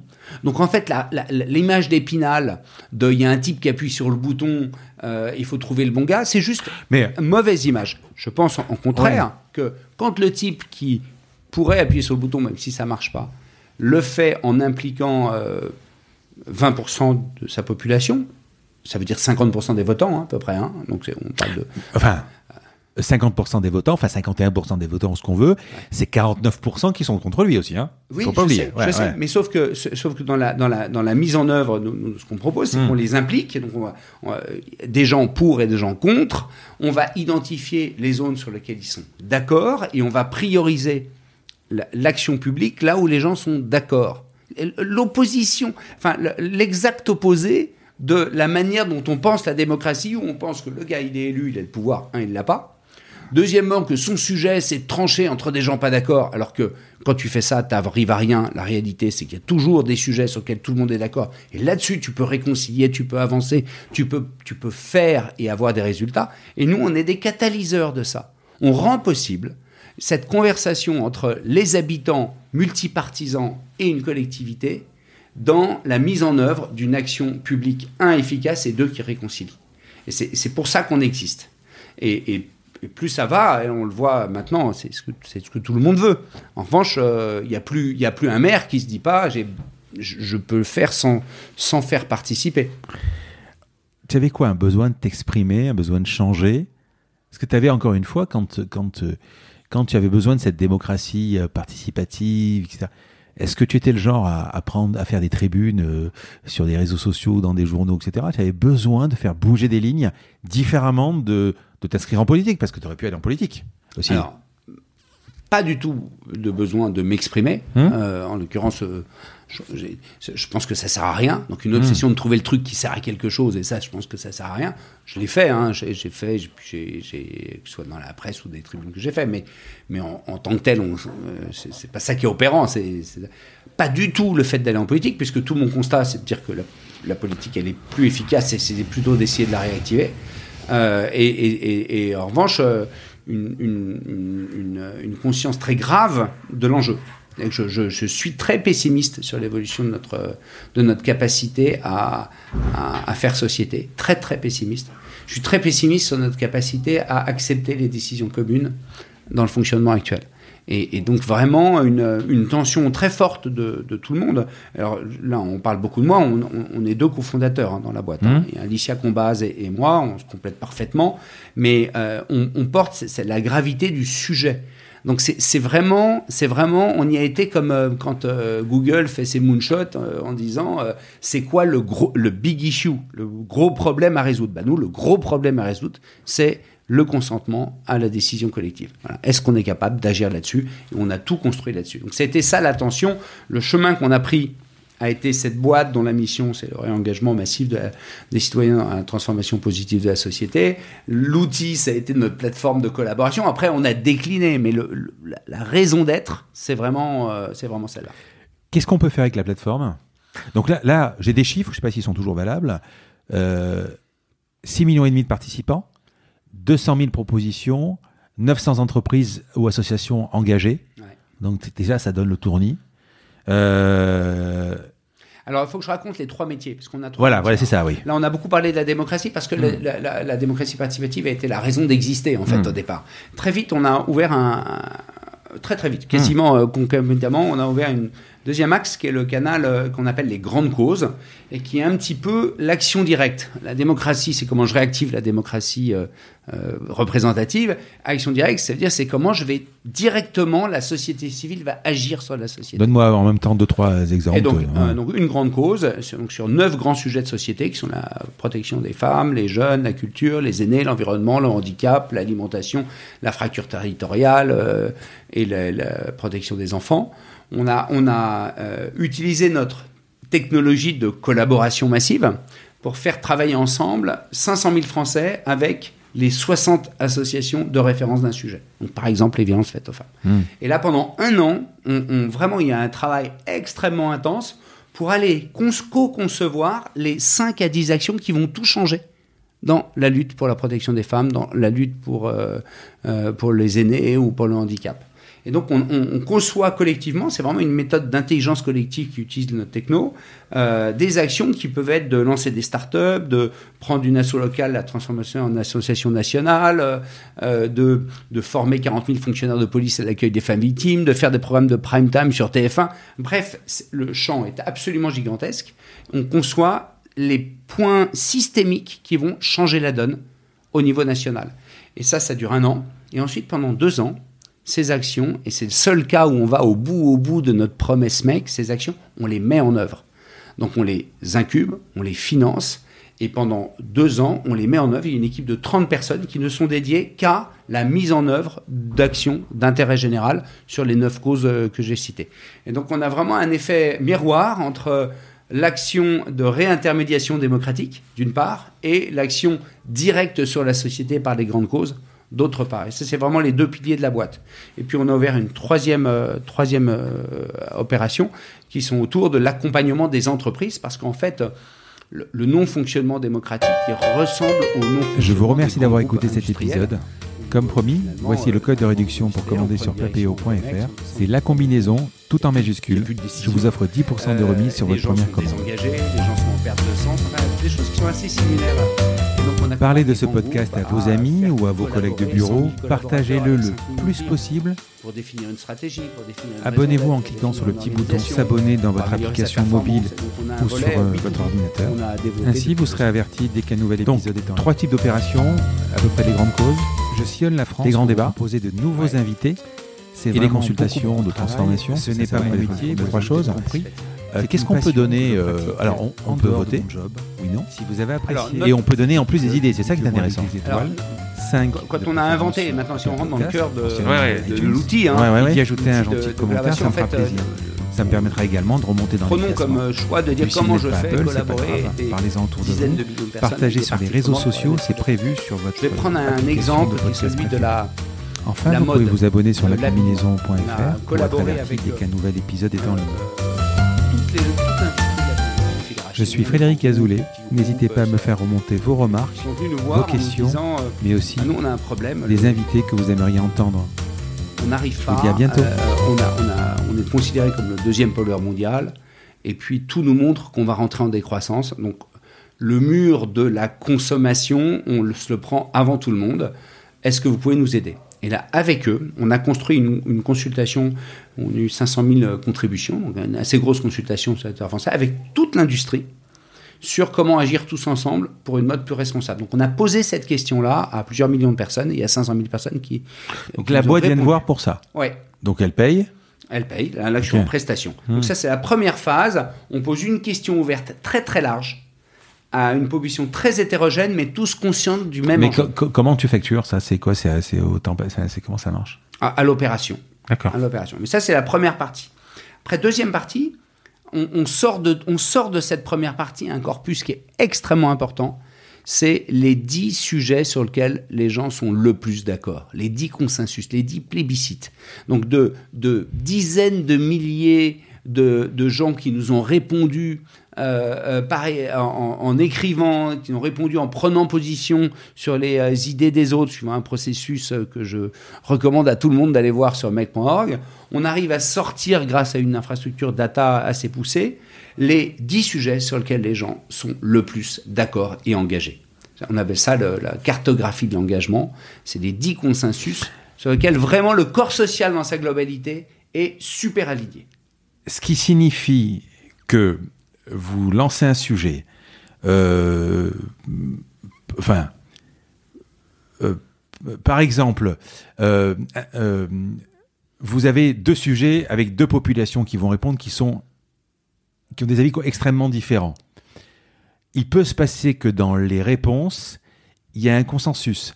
Donc, et ce consensus-là, pour décanter, vous allez commencer à agir dessus pour dire, OK, déjà, on va satisfaire ceux qui sont d'accord. C'est capital ce que tu dis. Oui, C'est-à-dire que euh, quand tu prends un groupe social soumis à un enjeu, oui. d'accord, un groupe social hétérogène, Hum.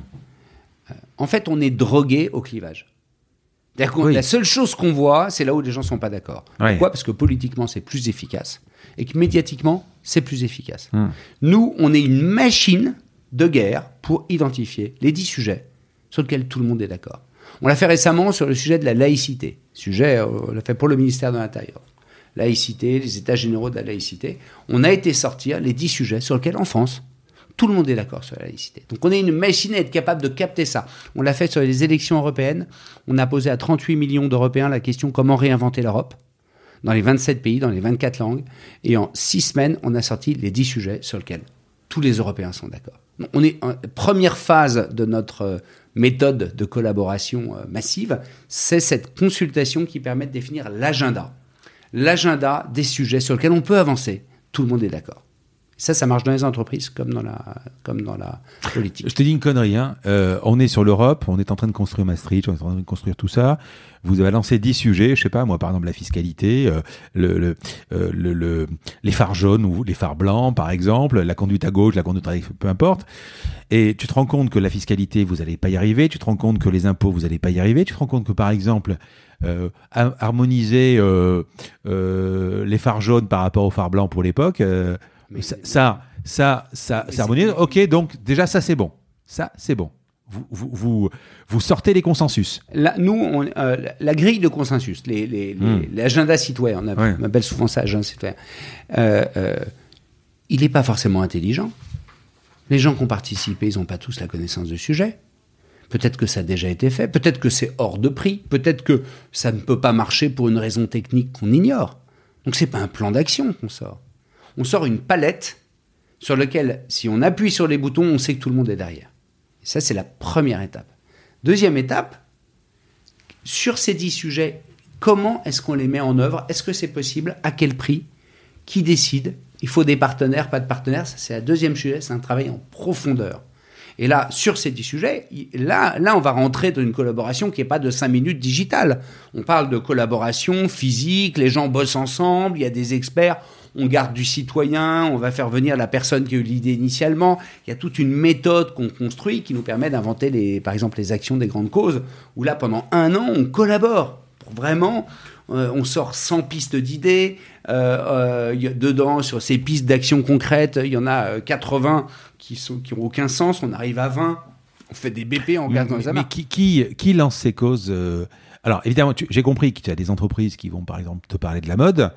Ok, tu as peut-être les pouvoirs politiques ou qui va te demander quelque chose, mais sinon, dans l'absolu, qu'est-ce qui fait par exemple qu'une cause, à un moment, tu sais, c'est comme les journalistes, ils sortent des sujets qui vont être le sujet de la machine à café. Après, derrière, on va parler toute la journée de ça, quoi. En fait, sur la partie euh, démocratie participative, en fait, on est en relation avec euh, tous les ministères, avec euh, les villes, les régions, et on, et on, et on sait ce qui les intéresse. On va les voir, on a une démarche commerciale, et hmm. on leur vend le fait de les aider à faire de la conduite participative.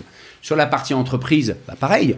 On arrive à des boîtes, une très grande banque avec qui on fait collaborer tous ses clients, avec tous ses collaborateurs pour essayer de réinventer le projet d'entreprise, bah, on a été les voir, on a discuté, on les a convaincus. La mode responsable, pareil. Et sur les grandes causes, ces grands sujets d'impact où on va aller, là c'est nous qui décidons. Donc on a, on a sciemment décidé que la première grande cause, ça serait lutter contre les violences faites aux femmes. La deuxième, c'est de donner une chance à chaque jeune. La troisième, c'est de rendre la culture accessible à tous. La quatrième, c'est de mieux prendre soin des aînés. C'est des choix interne de décision de dire bah là on veut traiter ce problème-là par la société civile et après on va chercher les gens, on va monter les coalitions. vous vous basez par exemple sur l'actualité quand quand euh, les, les, violences faites aux femmes, ça fait euh, des, des, siècles ou des années qu'elles y sont. Les médias, les, les, les Weinstein, les, machins, etc., qui sont arrivés, les, les MeToo et tout ça. Quand on a lancé les violences faites aux femmes, c'était avant MeToo. Quand on a lancé la grande cause contre les violences faites aux enfants, c'était avant l'affaire du Hamel. On a, on a, on a, euh, je dis pas que c'est nous qui avons euh, sorti le truc, mais l'engagement, on l'a fait avant que ça soit, sur, quand c'était pas sur le haut de la table. Alors, dans ce cas-là, oui, mais sinon, vous pourriez surfer sur une actualité aussi? Non, bah, euh, je dirais que là, dans les causes, si on parle de hmm. cette partie cause, les neuf causes dans lesquelles hmm. on est, euh, il y a des causes où, euh, où c'était des vrais choix, notamment les violences faites aux femmes et les violences faites aux enfants. Euh, l'environnement, évidemment qu'il était impensable qu'on n'y aille pas. Mmh. Maintenant, c'est pas un choix hyper original. L'environnement est devenu un sujet, le sujet, la cause des causes, le sujet mainstream au même titre que les jeunes. Hein. C'est aujourd'hui les deux grandes causes mainstream, c'est l'environnement euh, et les jeunes.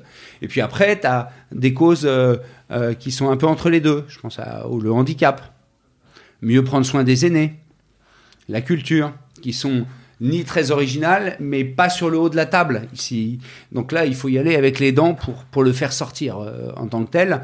Euh, mais c'est pas aussi tabou qu'étaient les violences que sont les violences faites aux enfants. Le sujet tabou euh, par extrême. Mais vous bossez avec les politiciens aussi? Alors dans cette démarche-là, on a une démarche c'est vraiment d'action civile. Néanmoins, on collabore beaucoup avec les administrations correspondantes mmh. Pour rendre nos actions le plus complémentaires possible de l'action publique. Je me souviens d'une, tu t'en souviens aussi, d'une époque où Sarko, par exemple, était, était le président et il avait lancé justement ce grand débat sur l'identité nationale. Bon, ça a été le bordel. On, lui a posé la question, on pourquoi tu lances ça, pourquoi tu bouges, euh, pourquoi ça va remuer, etc. Voilà. C'était pas plus intelligent de vous. Alors, à l'époque, tu n'existais peut-être pas. Ça n'aurait pas été plus intelligent de le faire un peu, de passer par vous? Bah, moi, je pense que ça change tout. À l'époque, ça hmm. n'existait pas. Ça change tout parce que tu prends un sujet comme celui de l'identité nationale, compliqué, comme qui pourrait être celui de la hmm. laïcité aussi.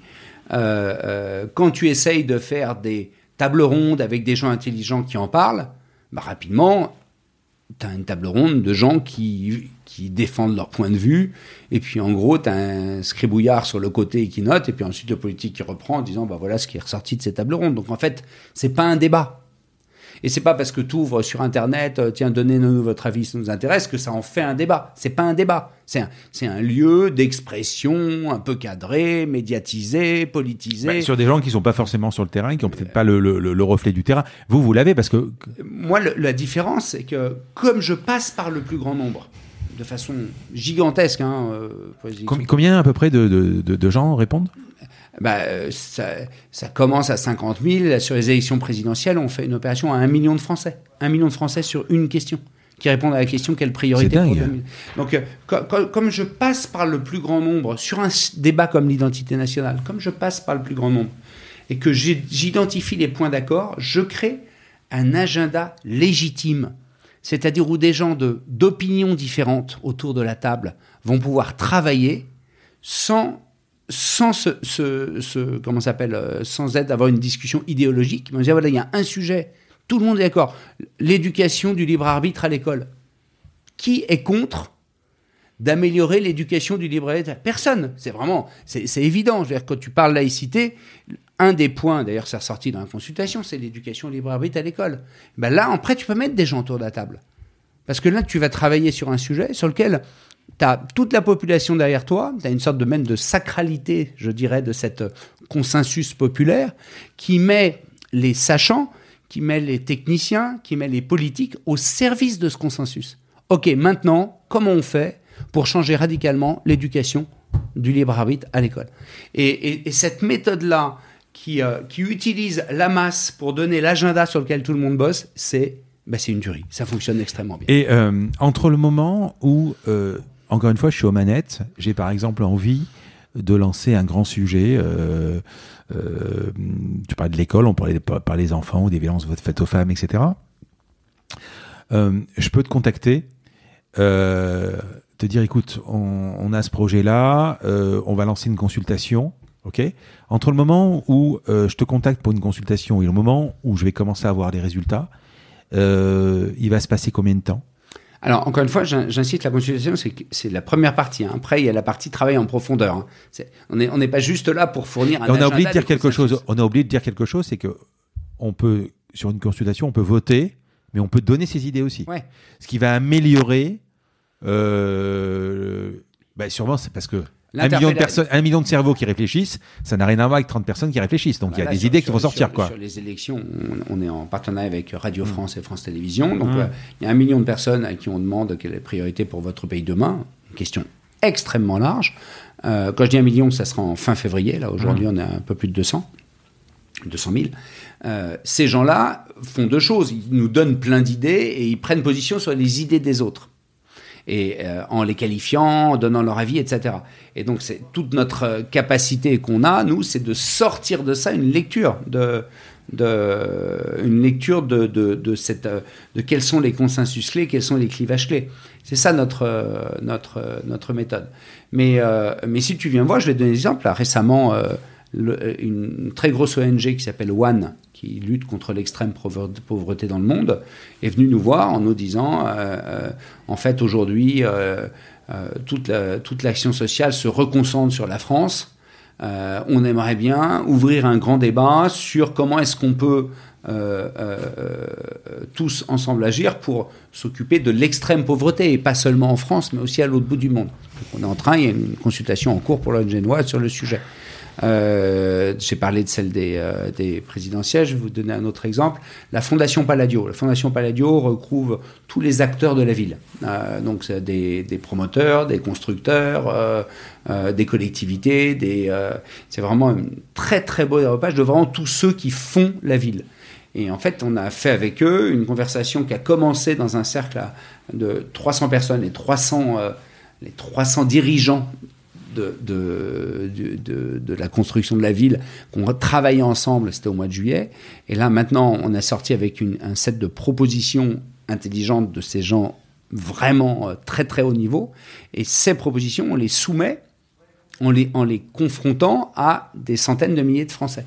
Et donc là, c'est ce qui est en cours. Et à la fin, on va pouvoir dire, voilà, il y a des sujets où les, euh, où, où les sachants considèrent que c'est vraiment là où il faut aller, et aussi où toute la population a envie d'aller dans cette direction-là. les sujets qui sont au croisement de ces deux, de ces deux univers, c'est des sujets sur lesquels il faut avancer comme des malades. C'est comme ça qu'on va créer de l'impact, de la réconciliation, de l'efficacité, qu'on va réarmer le pouvoir euh, politique, au, au sens de pouvoir démocratique, et qu'on va effectivement agir sur la transformation positive de la société. Ça paraît évident, Mmh. mais la réalité, c'est que les choses ne se passent pas comme ça d'habitude. Alors, la réalité, c'est quoi? C'est que j'ai l'impression aussi, et euh, encore une fois, on a quasiment le même âge, plus on avance, plus il y a des clivages.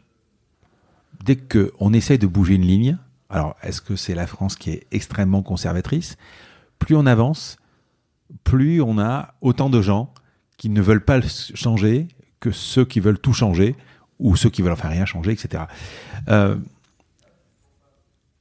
est-ce que c'est la faute quel- Pourquoi en fait? Est-ce que C'est une, super question. Parce que Merci. je- je- non, vraiment, c'est une super question parce que euh, on, on- on a envie d'avoir comme réponse euh, c'est les politiques qui sont pas au niveau. Ouais, euh, c'est tous pourris, C'est euh, l'hyper-administration ouais. qui bloque tout, c'est la mondialisation qui bloque tout. Moi, j'ai une vision d'un sous-jacent beaucoup plus important et dont personne ne parle et que j'ai vu apparaître chez Deezer. Donc je faire un petit focus là-dessus.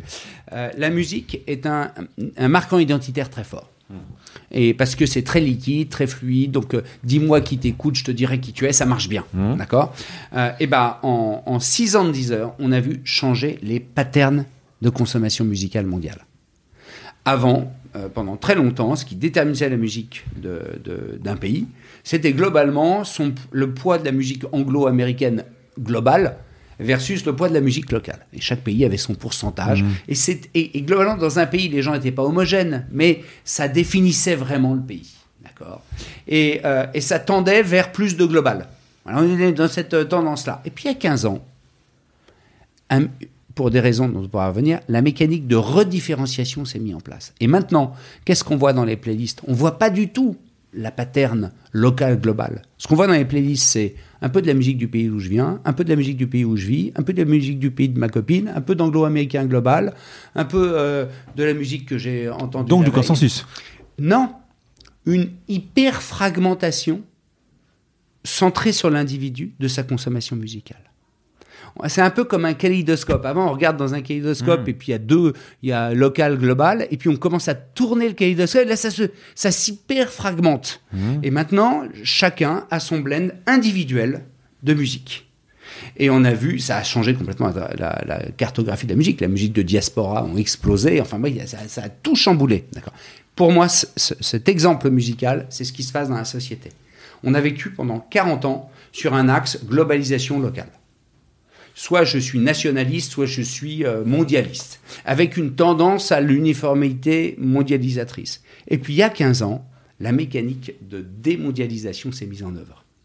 Mais ce qu'on n'a pas vu, c'est qu'on a tous pensé que c'était un retour au national. C'était pas un retour au national, c'était cet effet d'hyper-fragmentation. Donc je pense qu'aujourd'hui, la société dans laquelle on est, c'est une société où on est un peu noir ou blanc, un peu grand-petit, un peu riche-pauvre, un peu gay ou hétéro, un peu plein de choses. On, est traversé par des champs culturels, comme le disait Bourdieu, mais centrés sur, l'individu lui-même. La conséquence de ça, c'est que la part commune sur un territoire donné est de plus en plus faible. Et donc, ce, que, ce que tu évoquais comme étant un symptôme qui est je ressens que les gens sont de plus en plus clivés, c'est que euh, les gens sont de plus en plus fragmentés en plein de champs culturels et leur part commune est beaucoup plus faible. Et pour moi, c'est le fait majeur du fait que la démocratie ne marche pas. La démocratie ne marche pas parce que c'est à base géographique, une démocratie. C'est sur un territoire donné et que la part commune du territoire donné, elle devient de plus en plus petite.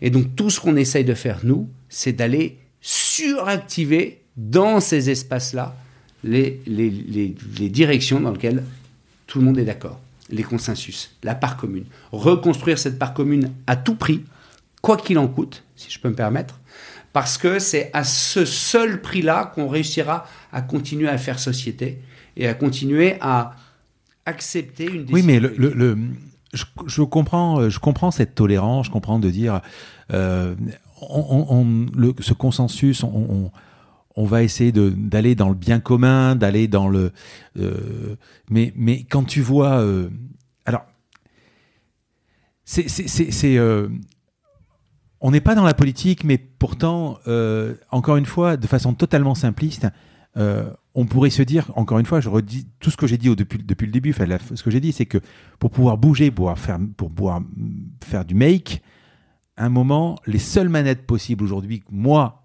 avant de te connaître, avant de te connaître, ou avant, c'était le pouvoir politique. Bon. Mais à un moment, euh, même les politiques doivent faire des consensus. Et je parle pas du consensus, euh, euh, si je rends le vaccin obligatoire, ça va me coûter combien de voix parce que je suis en année électorale? C'est pas pareil si je suis en 2002 que je suis en, enfin, je suis en, en 2022 ou que je suis en 2017. C'est, voilà. Je parle pas de ça. Mais à un moment, euh, il y a cette injustice aussi, et je fais pas de politique, hein, il y a cette injustice aussi de dire, oh les gars, euh, ouais, le président, il est, mais on peut, ils, ils peuvent pas tout faire aussi. On peut pas tout faire quand on va, quand on va dire, par exemple, l'essence augmente, la faute à Macron, par exemple. Je fais pas de politique, hein. Il peut pas tout faire. Et même s'il fait, on, a, on est dans un pays, alors peut-être, je sais pas si c'est la France ou quoi, d'immobilisme. On a l'impression que ça changera jamais, en Mais- fait. C'est la résignation, quoi. Mais, mais c'est exactement, on, on dit exactement la même chose. Mmh, oui, oui. Aujourd'hui, le pouvoir public n'est plus opérant. Parce que la capacité d'action euh, du président, euh, du maire euh, du, euh, ou, ou du ministre, elle est congrue.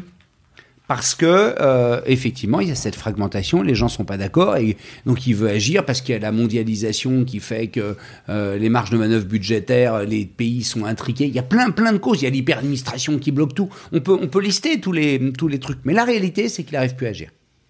Et dans, euh, et dans une dialectique où l'exercice du pouvoir, c'est de décider, de trancher et de mettre en œuvre cet, cet imaginaire-là, bah alors là, c'est catastrophique. Parce qu'en fait, tu peux pas décider, quand tu décides, tu peux pas mettre en œuvre. Et donc moi, je propose un élément complémentaire, hein, pas alternatif, parce qu'il y a toujours des endroits où il faut décider. Mais en tout cas, pour réactiver la machine, mettons une grosse partie de l'énergie sur d'avancer là où on est d'accord. C'est politiquement, c'est pas très efficace parce que euh, t'arrives pas à te différencier de tes concurrents. Euh, médiatiquement, c'est pas très efficace parce que les médias, tout le monde s'en fout quand les gens sont d'accord. Mais en revanche, là, tu peux créer de la transformation positive.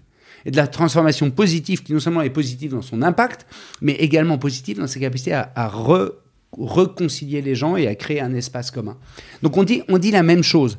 On ne peut pas tout demander aux politiques. C'est pour ça qu'on crée le canal direct des, grandes causes où on agit directement sur la société. Mais sur le volet politique, on peut leur donner les outils pour qu'il y ait un certain nombre d'actions sur lesquelles ils peuvent accélérer comme des malades. Il n'y aura personne contre eux. On ira dans le bon sens. Les gens sont contents. Auront l'impression qu'on traite une part de leur estomac et on aura transformé positivement la société. Et ce canal d'action-là, jusque-là, il n'existait pas puisque le canal d'action politique, c'est de décider, de demander à la mise en œuvre, et ensuite de ne pas regarder qu'en fait, euh, ça ne se met pas en œuvre. Donc, qui décide aujourd'hui encore C'est les politiques. Qui devrait décider? Toujours les politiques, toujours les politiques, mais, Mais en avec, appui. Avec. D'accord. Avec les citoyens, pas dans une logique de référendum, pas dans une logique de convention citoyenne pour le climat, dans une logique d'implication. Je veux dire, il faut que les gens euh, euh, s'impliquent dans, le- dans, le- dans- dans- dans leur vie, dans leur environnement. Euh, c'est à ce titre-là que la démocratie pourra durer. Make.org en France? Non, on a lancé l'Allemagne et la Belgique, c'est-à-dire pour les institutions Hmm. européennes. le, le mode de cette, cette... en fait vous, vous- excuse-moi hein, vous, vous êtes là parce qu'il y a un problème On s'est construit sur le problème. On s'est Voilà. construit depuis le c'est départ. français ça? Ça pourrait fonctionner. Alors, je parle pas de l'économie, s'implanter, etc. hein, mais si aujourd'hui tu avais une baguette magique, tu pouvais t'implanter dans tous les pays qu'on connaît, hein, je veux dire, euh, les gros, les gros pays, c'est-à-dire les États-Unis euh, ou l'Angleterre, l'Allemagne, euh, peu importe.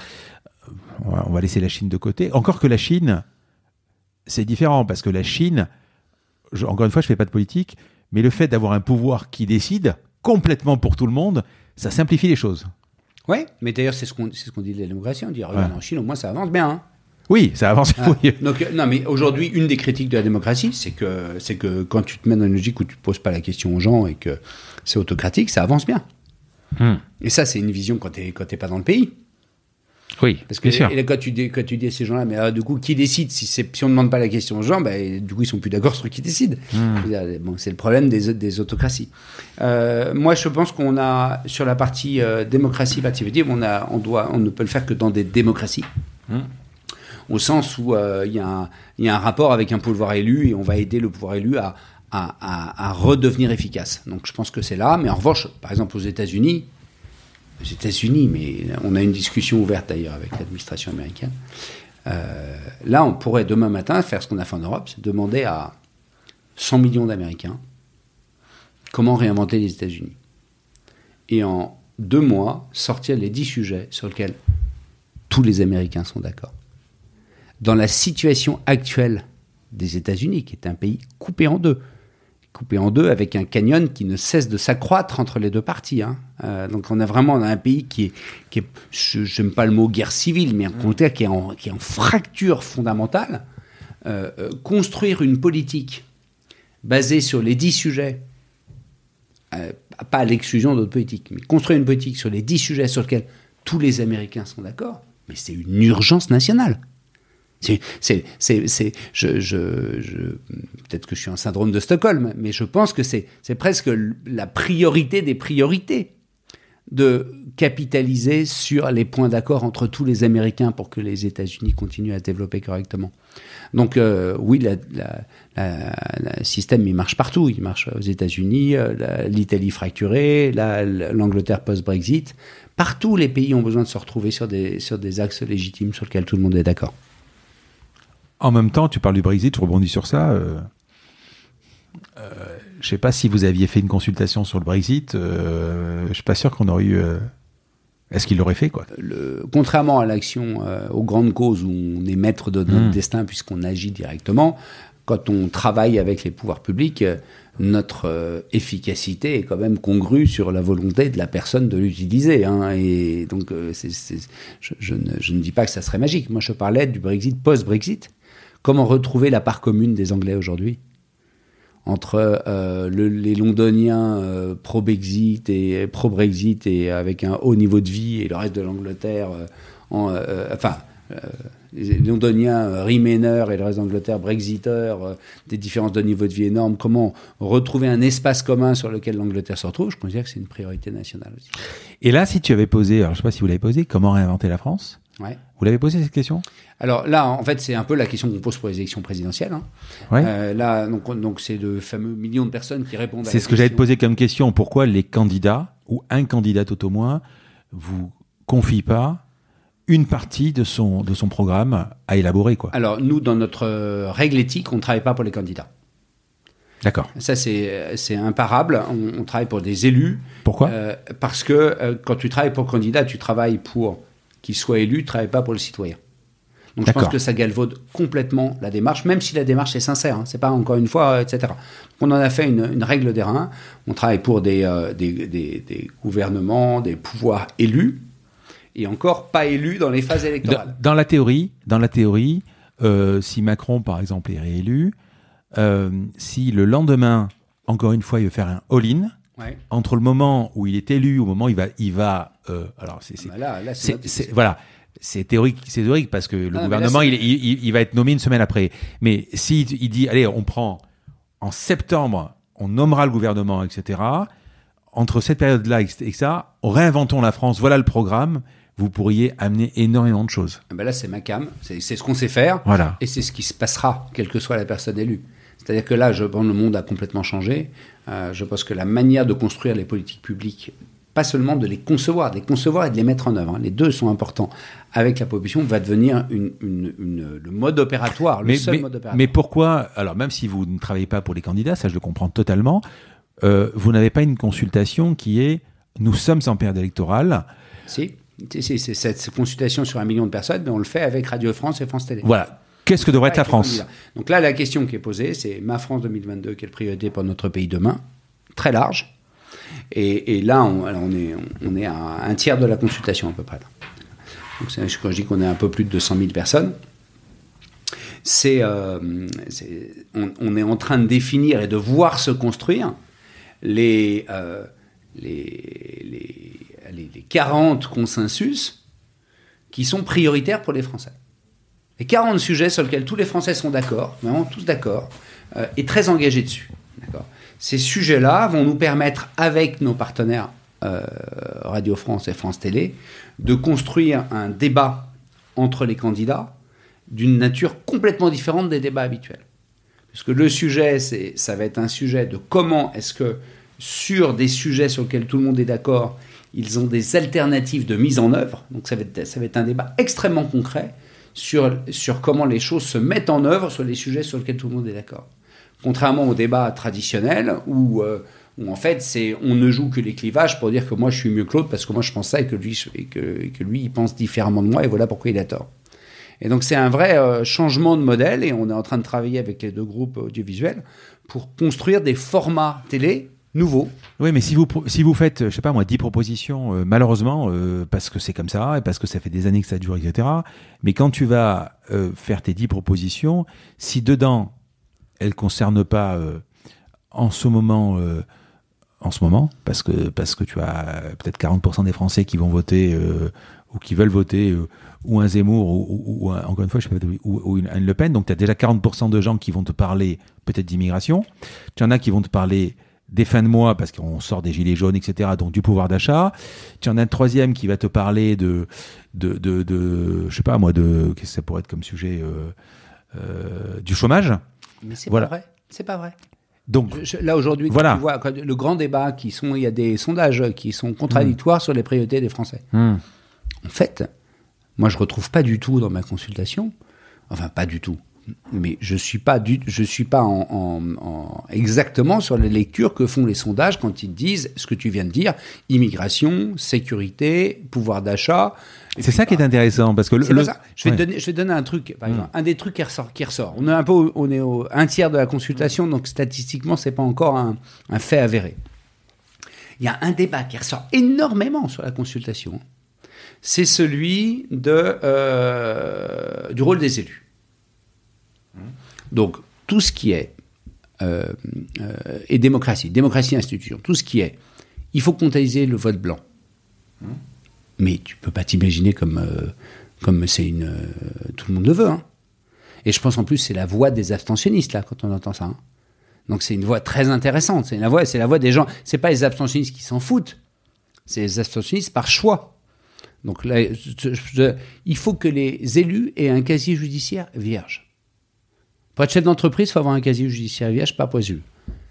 Je, tu peux pas t'imaginer Ah à quel point suis- ce truc-là. tout à fait d'accord, euh, il faut euh, le, le- comment s'appelle la réduction du nombre d'élus, euh, les- les, euh, les- le, le fait que les, avantages des élus sont pas euh, caractérisés. Il y a un truc qui marque énormément les gens, c'est les avantages après ton mandat. C'est cette idée que tu fais six mois Ah de mandat et que tu as une retraite derrière. Non mais de, de, de toute façon, ils parlent, ben- bien, ils parlent bien leur nom. Élus, euh, t'as l'impression que c'est des mecs qui sont élus. euh, Et, et- euh, et voilà, de- quoi. et donc, toute cette partie-là de, de débat, elle est nulle part.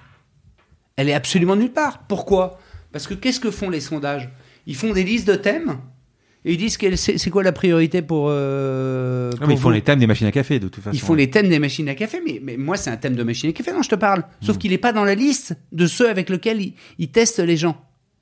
Donc, je, je pense qu'il y a, une, il y a, une, il y a une, un total hiatus entre là où est le débat politique et là où est l'estomac des Français.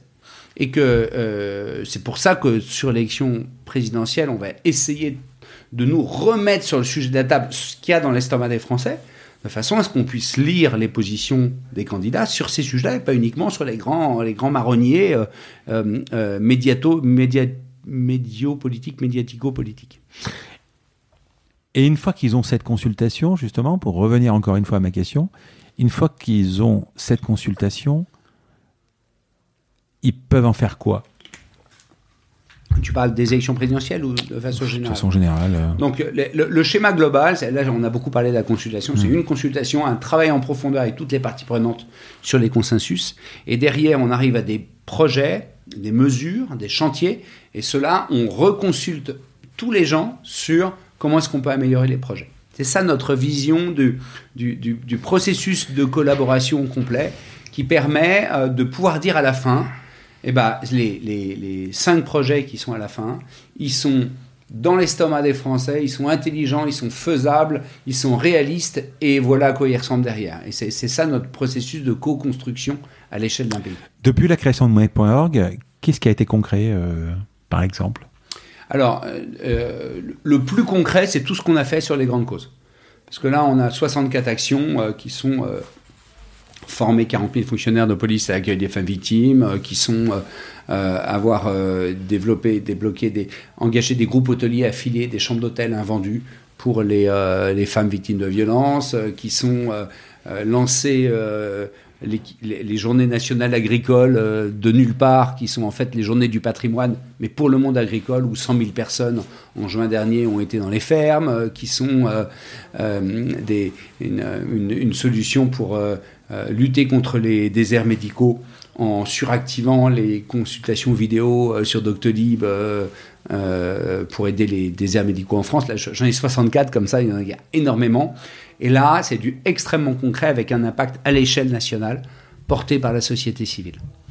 Du côté politique publique, euh, celui dont je suis le plus fier, parce qu'encore une fois, quand, on est, quand il y a un commanditaire, on n'est pas, pas nécessairement euh, euh, comptable de la manière dont ils vont l'utiliser. J'en citerai deux. Un qui est sur les élections européennes, où je l'évoquais, on a posé à 38 millions de personnes la question comment réinventer l'Europe on a sorti les 10 consensus. Sur ces 10 consensus, on a fait collaborer 200 partis politiques dans toute l'Europe, de toutes les obédiences, de façon à clarifier leur position sur ces consensus. Et ensuite, on a communiqué à plus de 200 millions d'Européens euh, les positions des partis locaux sur les 10 sujets sur lesquels tous les Européens étaient d'accord. Euh, C'était les élections européennes de 2019. Il se trouve que la participation a augmenté de 9% sur ces élections-là, contre toute attente. Il se trouve que la participation des jeunes a grimpé de 14% euh, sur ces élections-là, contre toute attente. Euh, on n'est sans doute pas le seul responsable, mais on était la seule opération d'ampleur de mobilisation. vous, pourriez lancer, euh, vous, avez un comité de modération, vous pouvez, vous lancer, vous pouvez tout lancer comme, je sais, par exemple, tu parlais du vote blanc tout à l'heure. Est-ce que par exemple vous pourriez lancer une, une, une, une, consultation, rendre le vote obligatoire Alors nous, Ou rendre le vaccin obligatoire? Mais ça, c'est une question fermée, c'est pas une consultation. Oui. Mais tout est là, tout est là. Ça, s'appelle un sondage, ce que tu, ce que D'accord, c'est pas question. pareil. Oui, je comprends. Et maintenant, nous, on est contrôlé par un conseil éthique qui est indépendant de la société, mmh. qui est euh, composé d'utilisateurs tirés au sort et de personnalités qualifiées. Et le conseil éthique valide toutes les opérations qu'on fait. Et donc on a une grille, une charte éthique avec une grille très précise de ce qu'on doit respecter. Typiquement, ne pas travailler pour les euh, candidats, euh, avoir une approche neutre, être sur un sujet qui n'est pas... le sujet peut être clivant, mais la question qu'on pose, elle ne doit pas être clivante. Sur la laïcité, la question, c'était pas euh, une question qui entraînait une adhésion à ces principes-là. C'était comment mieux vivre ensemble comment faire vivre la laïcité au quotidien. C'était ça la question. Donc à chaque fois aussi, il y a une très grosse attention à la manière dont on va poser les questions pour qu'elles n'anticipent pas une prise de position euh, derrière. D'accord. Et ça, ça va être tout chez nous. J'allais te poser une question. Euh, si euh, dire ou dénoncer ou se révolter ou, ou condamner, ça veut dire faire, en fait euh, ou c'est une première étape euh, Je sais pas si tu vois la. Moi, je suis un obsédé contre l'indignation. Donc, je, je, hmm. pour être un peu provocant quand je le dis comme ça, mais euh, je trouve qu'on est en train de mourir de l'indignation. Et, Comment ça je, je, Explique, développe, vas-y. Non, c'était un, un, petit livre très bien écrit de Stéphane Essel, qui a fait pas hmm. mal de succès il y a quelques temps, qui s'est dit Indignez-vous. ah oui, c'est vrai.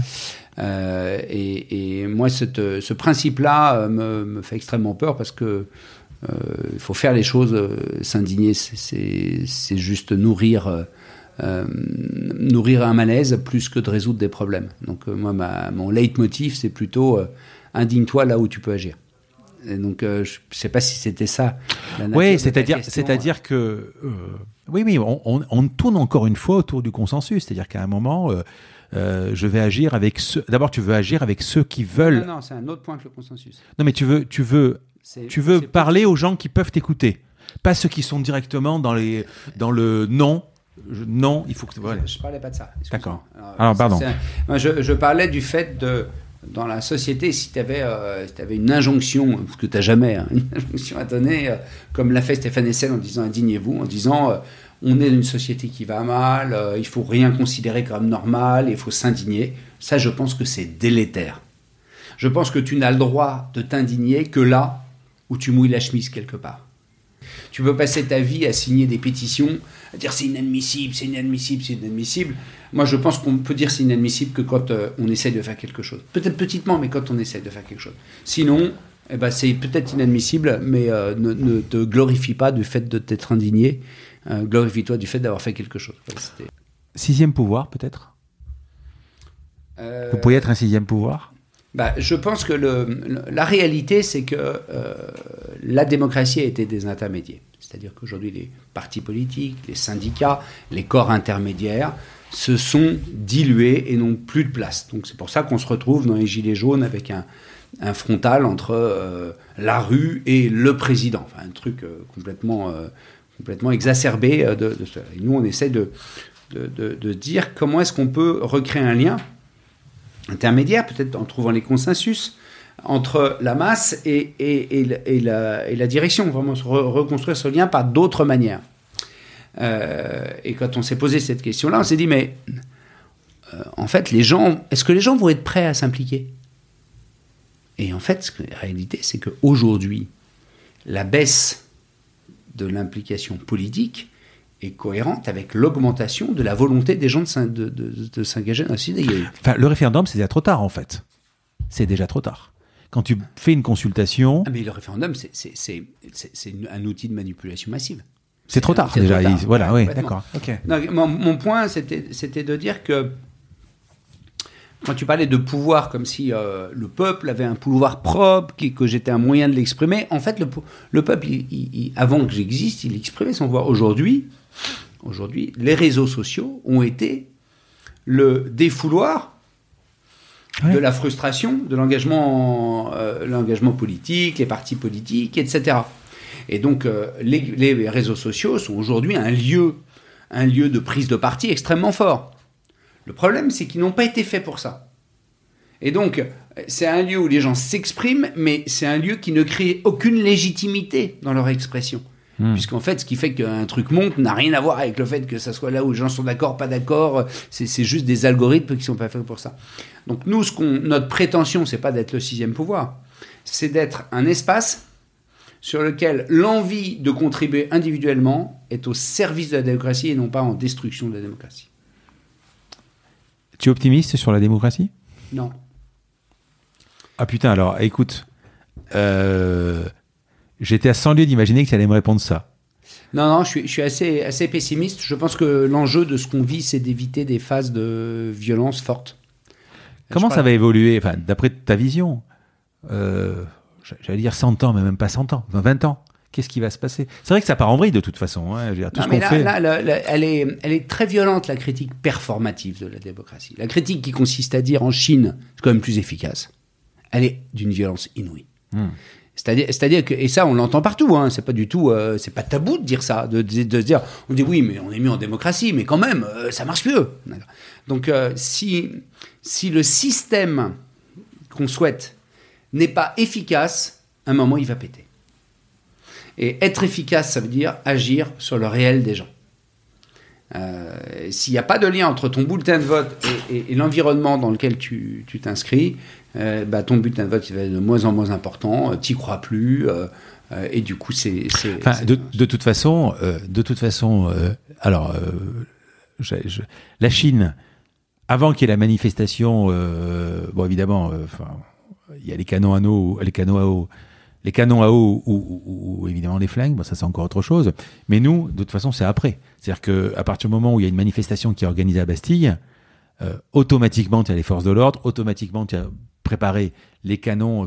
Donc à un moment, il y a, il y a avec ce besoin de s'exprimer, il y a un truc qui va pas, c'est-à-dire qu'il va y avoir black bloc, etc. En même temps, il va y avoir une manipulation et ça va, euh, comment t'expliquer, ça va, euh, ça va diluer le message et ça va le rendre. Euh, en plus, enfin, excuse-moi, j'ai du mal à m'exprimer, mais ça va dévier le message en fait. C'est-à-dire qu'on va focaliser aujourd'hui sur la forme et même plus sur le fond. Et c'est dommage. Et ça va de pire en pire, quoi. Ça va de pire en pire. En, fait, ce que je comprends de ce que tu dis, c'est hmm. qu'en fait, un, je me suis mal exprimé, excuse-moi. Hein. C'est hmm. la systématique mise en violence. Euh, c'est à la fois la mise en violence réelle, symbolique, euh, euh, et qui cannibalise tout, parce que à partir du moment où il y a une violence, on ne parle que de ça. Mais c'est la mise en violence des, des débats entre les gens à la télé, c'est la mise en violence de la société. La société est, de plus en plus violente. On peut se poser la question de se dire est-ce qu'on n'a pas simplement un effet d'optique? Est-ce que, est que vraiment la société est plus violente qu'avant? D'accord? Quand tu regardes euh, ce qui se passait euh, après-guerre, euh, les gens, il y avait des, des, comportements racistes extrêmes, etc. Donc, il faut toujours faire attention quand on regarde avec le rétroviseur de se dire est-ce que vraiment il y a une. après avoir regardé, moi je pense que oui, il y a une augmentation de nouveaux violences. Violence verbale, violence Mais jusqu'où? au sein des familles, etc. Jusqu'où? Et, et, et c'est pour ça que je pense que si on ne réapprend pas à agir collectivement, en fait, euh, en fait, on explose. Il y a quelqu'un qui a dit ça de façon beaucoup mieux que moi, c'est Edgar Morin. Edgar Morin, il a dit ça fait 300 000 ans que ce qui fait une société, ce qui fait que, que les tribus euh, se sont construites euh, et pouvaient attaquer les mammouths et survivre, plutôt que de se bouffer entre eux, c'est les communautés de l'être. C'est le fait que les gens sont similaires et considèrent que le clan d'à côté, ce sont les autres. Les nations européennes se sont construites autour de communautés de l'être. C'est la tension entre nous et les autres qui a créé le, tissu social, la relation sociale. Et il y a 30 ans, Edgar Morin a dit ça marche plus. Ça marche plus. On a atteint un niveau de mixité, de communication, de tout ce que tu veux. Bref, on ne peut plus assurer la cohésion du groupe par le fait qu'il est un et indivisible par rapport aux autres. Et il a posé à ce moment-là un concept alternatif. Nous allons voir arriver le basculement des communautés de l'être aux communautés du faire. Et c'est le faire ensemble qui est le nouveau lien de la société. Et en fait, je m'appelle make.org parce que, euh, pour cette idée d'Edgar Morin, qui est de dire le faire ensemble est, le nouveau ciment qui permettra peut-être de continuer durablement à faire société. Encore une fois, euh, sur cette histoire euh, de simplification, c'est-à-dire j'ai une décision A, j'ai une décision C, je vais prendre la B qui déjà met euh, d'accord un peu tout le monde. Bon. Aujourd'hui, si le politicien fait comme ça, en plus de facteurs comme vous, en plus de paramètres comme vous, il va avoir son camp, son parti politique, le nombre de voix, sa réélection. Comment, aujourd'hui, même s'il il utilise vos outils, comment aujourd'hui il peut être euh, prendre des décisions euh, enfin, je veux dire, quand on parle en ce moment de, de, la réforme des retraites, je ne sais pas s'il la lancera la réforme des retraites, mais ça sera le bordel. Et en campagne électorale, ça peut lui coûter quelque, ça peut lui coûter sa réélection. C'est ça qui est, qui est dévoué, qui est dévié, qu'en fait, c'est il n'y a pas cette euh, Normalement, il devrait être, euh, tu sais, cette démago. ton point, c'est est-ce qu'il reste de l'intérêt général Une recherche Mais en plus, c'est démago de dire je suis là pour la France, la France. Enfin, tu vois, quand ils, parlent tous, ils disent tout la même chose.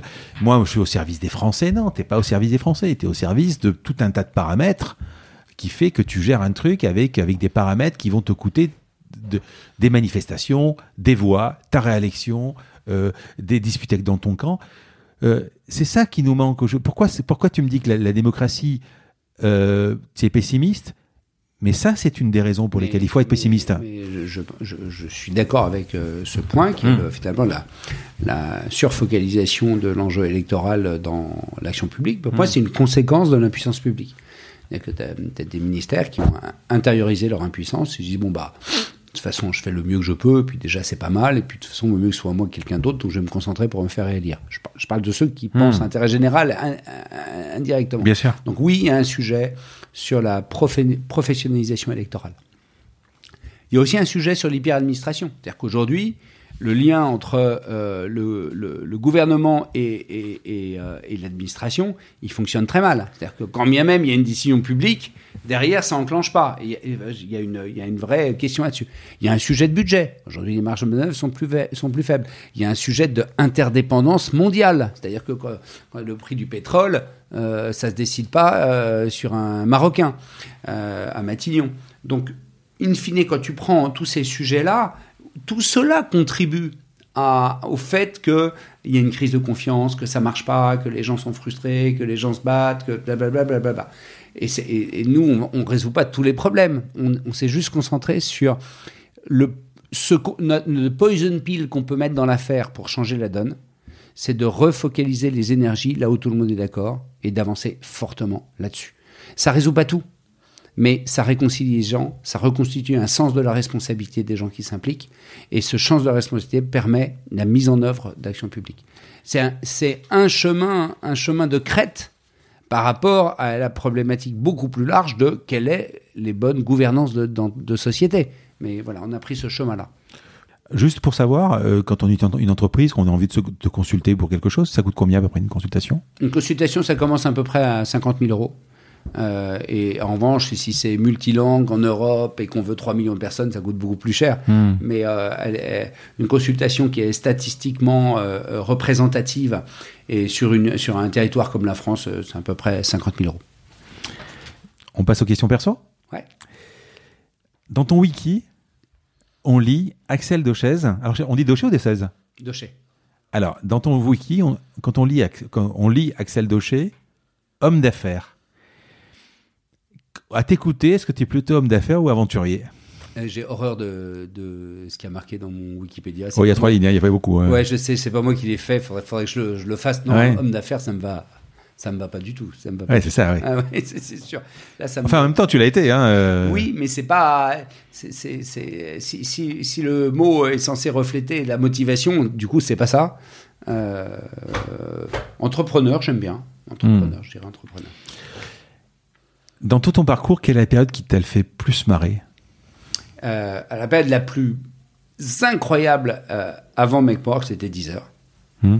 Passer d'une boîte, euh, une petite boîte de 40 personnes, à une boîte mondiale, euh, dans la tech, sur un sujet qui touche tout le monde, en, en- en- en- en se battant avec des gens gigantesques. Génial.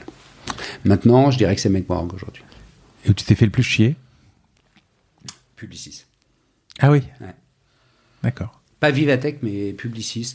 Publicis, en fait, c'est vraiment, ça a été un vrai. euh, c'est trop gros pour moi. Je pense que c'est pas, c'est pas là où je suis très opérant. Hmm. Euh, et donc, euh, et donc euh, du coup, ma contribution, je n'étais pas fier de ma contribution. Euh, moi, ma contribution, c'est de changer les organisations, de faire des, de, de faire des vrais partis pris, etc. Et, et ben, c'est un, un paquebot qui, qui avance euh, tout seul. Donc, je, je pense que voilà, je pense que j'étais pas, j'étais pas à l'endroit où je devais être. Tu vis plus dans le futur ou dans le passé? Ou en fonction du passé? Alors, j'adore cette question parce que je pense qu'on a tous euh, effectivement ce, Merci. ce, ce, ce- ce spectre. Hmm. de où est-ce qu'on est opérant euh, là-dessus. Et moi, je pense que je suis mes points d'application, parce qu'on n'en a pas qu'un, Hmm. d'accord, c'est futur lointain. Hmm? Beaucoup sur futur lointain, euh, présent et passé lointain. Voilà, je pense que c'est ça ma grille. Tu vois Futur lointain, présent et passé lointain. Donc extrême. Ouais, extrême. D'accord. Euh, futur longtemps, pourquoi Pour la tech? Futur lointain, je suis un je suis Putain. passionné de science-fiction. Ok. Donc tu as envie d'avoir une voiture et- volante et, et voilà. J'adore, euh, j'adore euh, euh, regarder le présent et, et immédiatement tirer très très très très loin le fil de, de- de signaux faibles que je vois dans le présent, dans, dans ce qu'il pourrait dire dans le futur lointain. Donc je suis, je suis tout le temps dans ces, ces échanges-là, y compris avec le passé. Mais et, et passé, c'est plutôt euh, Marie Curie, l'avant-guerre, je sais pas, Léonard de Vinci, Jules César. C'est quoi passé pour toi? Non, c'est l'histoire. L'histoire. euh, Napoléon, ouais. ouais. donc ça, ça, ça peut remonter euh, beaucoup, beaucoup plus loin, mais euh, l'histoire des civilisations. Euh, ça euh, ce, qui, ce qui fait naître et, et mourir Hmm. des. J'adore la partie qui est incroyable aujourd'hui à regarder, c'est quand César est passé empereur. Il était. Il était, il était pas empereur. Hein, c'était, il y avait un partage des pouvoirs dans la République romaine. Et un le jour d'après, il a réuni tous les pouvoirs. Il est devenu empereur le passage de l'un à l'autre s'est fait porter par le peuple. Il faut, faut- se souvenir de ça, et c'est ça qui est en train de se passer. Hein. Ce n'est pas le peuple contre l'empereur, c'est un système de partage des pouvoirs qui ne fonctionnait plus et qui pousse, à un moment donné, la population à porter les pouvoirs centralisés intégralement dans les mains de quelqu'un. Je pense que c'est c'est l'exacte euh, euh, représentation des tendances qu'il y a aujourd'hui. Qu'est-ce que tu voudrais qu'on retienne de toi? Ah, alors là, c'est euh, je, je je, je- Je le- sais pas, tu as, so- tu as 65 ans, tu, Le- tu, as- tu as- le- tu es au pot d'accueil euh, à la fin, Non, non, et il y a un mec euh, qui fait un discours sur toi. Tu voudrais qu'il dise quoi? Voilà, c'est ce que j'allais dire. hein. Quand la question, c'est le on. Donc là, Ouais. c'est les- tu parles des gens qui m'ont connu. En fait, Ouais. hein. C'est ça dont tu parles. Ouais. D'accord. Bah, les gens qui m'ont connu, c'est que je sois un mec bien. Vraiment. Hmm. Vraiment, je pense que tu vois, tout, toute ma, tout mon combat, euh, euh, tout ce que j'essaie de mener, là, je suis sur un job engagé. Avant, j'étais pas sur un job engagé, hein, donc euh, je Mhm. donne le ton à personne du tout. Euh, je, je le vois comme un accomplissement personnel, mais pas comme une logique de, de trace. Euh, en revanche, euh, j'ai envie, euh, j'ai envie de finir ma vie en me disant, euh, j'ai fait ce que je devais faire. Souvent, j'ai rencontré des boîtes qui ont des, des entreprises, enfin des missions, des boîtes à mission à impact ou des, ou des boîtes à, à mission ou à mission tout court. Ouais. Vous, c'est un peu les deux. Hein. C'est, c'est, vous, c'est Ah, nous, on est vraiment- une société à mission et, et notre mission, c'est engager massivement les citoyens dans la transformation positive de la société. C'est sur le fronton de tout ce qu'on dit et tout ce qu'on Et c'est mon intro en plus, ça tombe bien. Euh, tu as une journée type, tu as des routines Non. Non, ah, j'ai une routine, une routine très perso. Je la donne parce qu'elle est, elle est, elle est canon. Euh, enfin, elle est canon pour moi, pardon. Ouais. C'est euh, le lundi matin, j'arrive à 6 heures. Donc le lundi matin, c'est très dur. C'est très dur. hein. Tu arrives à quelle heure sinon Sinon, j'arrive vers, vers euh, 8h30, 9h, 9h30. Pourquoi 6 heures Parce que c'est pour préserver le week-end de tout le bruit que tu dois gérer avant Donc tu bosses pas dans le week-end? Ben, je bosse pour faire des trucs dans le week-end. Des trucs à, à fabriquer, à pondre, à, à- Hmm. à rédiger, ou des choses comme ça. Mais le, la gestion, le, le brouhaha de tous les mails que pas- qui se sont accumulés toute la semaine, je les gère entre 6h et 9h30. À 9h30, je suis nickel. Ça a changé ma vie. Donc je le conseille à tout le monde. Alors, moi, je fais différemment. Euh, je fais tous les jours, c'est un lundi matin. C'est-à-dire qu'avant, j'arrivais au, au bureau vers 8h, 8h30. Maintenant, je viens vers 6h à peu près. Et de 6 à 9, avant que les équipes arrivent, je gère euh, tous les trucs euh, dont j'ai besoin de réfléchir. Parce qu'à partir de 9h, je suis absorbé par l'exploitation, en fait. hein, voilà. Ah, c'est marrant, c'est presque l'opposé. Ouais, mais par contre, c'est fatigant. Parce que, voilà. Mais euh, est-ce que. Alors, je, je t'ai pas posé. Enfin, je te pose la question. Le dimanche soir, tu as envie d'être le lundi matin? Euh, ouais. Ouais, mais c'est quand on est passionné, c'est ça. quoi. Ouais, ouais, ouais, ouais. Le vendredi soir, je suis content d'être le vendredi soir. Mais le dimanche soir, je suis. Ouais, c'est ça. Tu as, une journée et demie, deux jours de, de- de repos, ça suffit pour recharger, etc. Euh, quelle boîte tu aurais aimé créer? À part mec, tu veux dire? À part mec et à part toute celle où. De... Ouais. Euh, Quelle boîte je... Alors, merde, ça c'est une super question aussi, ça.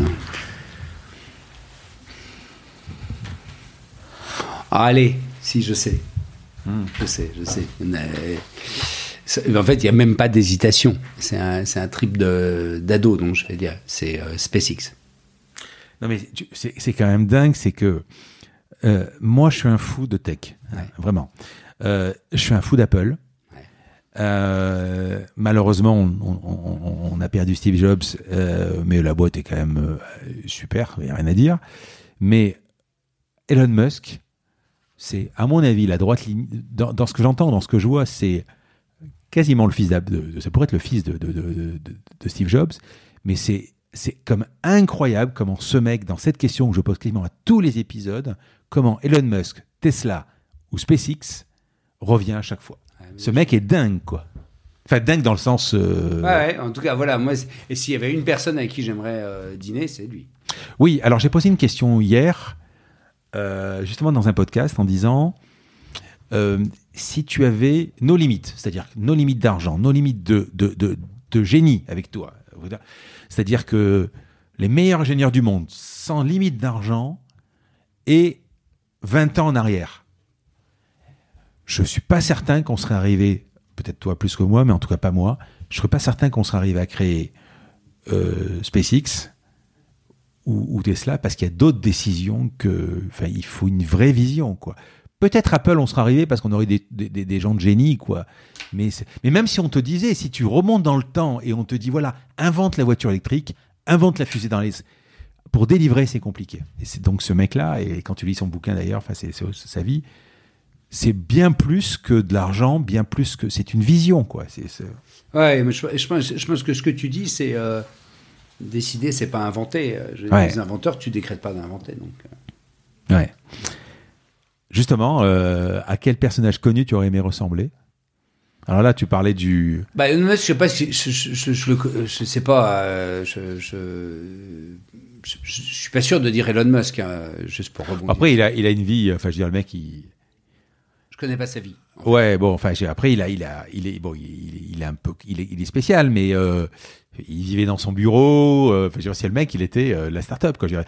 Il, il, il- il fait que travailler. Je suis pas sûr qu'il ait une vie. Euh, c'était galère aussi, hein. Non, écoute, je n'ai pas de réponse. J'aurais tendance, en tout cas, je chercherais quelqu'un d'équilibré. J'irai pas chercher, euh, si tu me demandes. euh, j'irai- Ça peut être quelqu'un d'historique, hein. euh, un Jules César, un Napoléon, un Louis XIV. euh, Oui, mais justement, je- je- je- je- c'est pour ça que c'est difficile de répondre pour moi. Mais on la zappe, hein, si tu veux. j'avais envie de répondre, si j'avais envie de choisir quelqu'un, j'irais quelqu'un qui a qui est accompli en largeur, pas que en hauteur.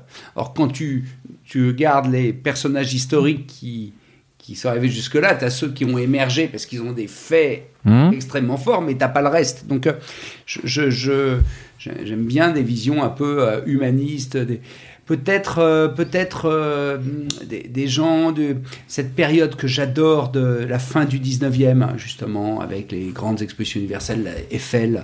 euh, des- gens qui ont vécu cette, ce moment-là et qui ont réussi à concilier un pasteur, par exemple, euh, ou un Jules Verne, un, pardon, un, un Victor Hugo, qui ont, qui ont- qui ont réussi à concilier euh, de façon très large l'engagement politique, euh, le, euh, un accomplissement en l'occurrence artistique pour Victor Hugo, une vraie vie de famille. Enfin bref, c'est ces personnages-là qui m'attirent dans le sens à qui j'aurais voulu ressembler.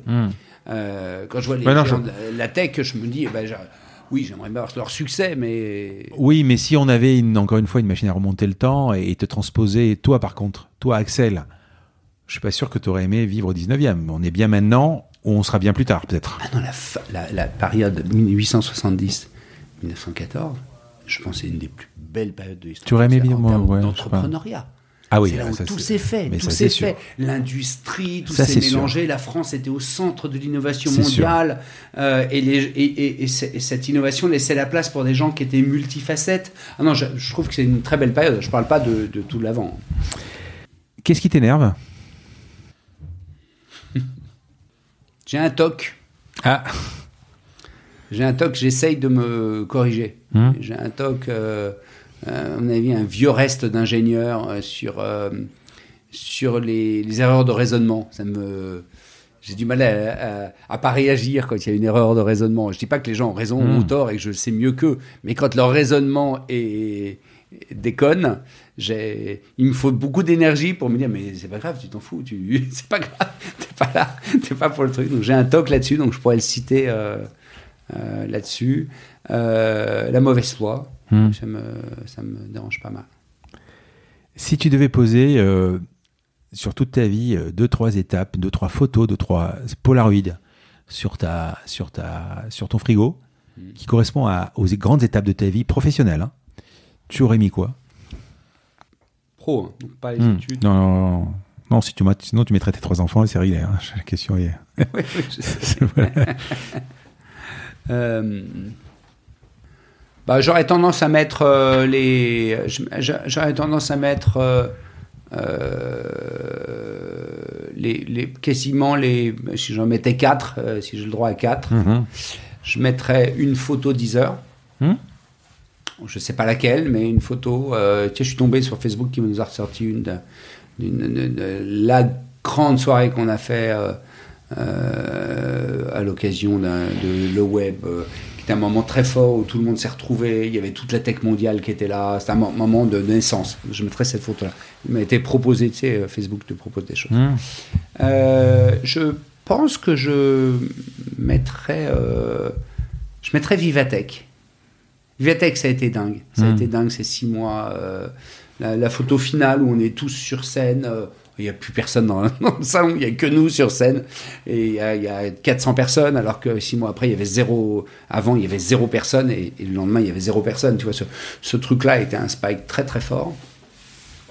Et, euh, sur Mec, je dirais, euh, dans l'opération Oui européenne qu'on a, qu'on a raconté tout à l'heure avec 38 millions d'Européens, on a réuni au Parlement européen, euh, on a fait venir au Parlement européen sur la tribune pendant toute une journée euh, les 10 citoyens auteurs des 10 consensus pan-européens. Et pendant toute la journée, on les a fait échanger avec les groupes parlementaires, avec le président du Parlement et avec 350 ONG.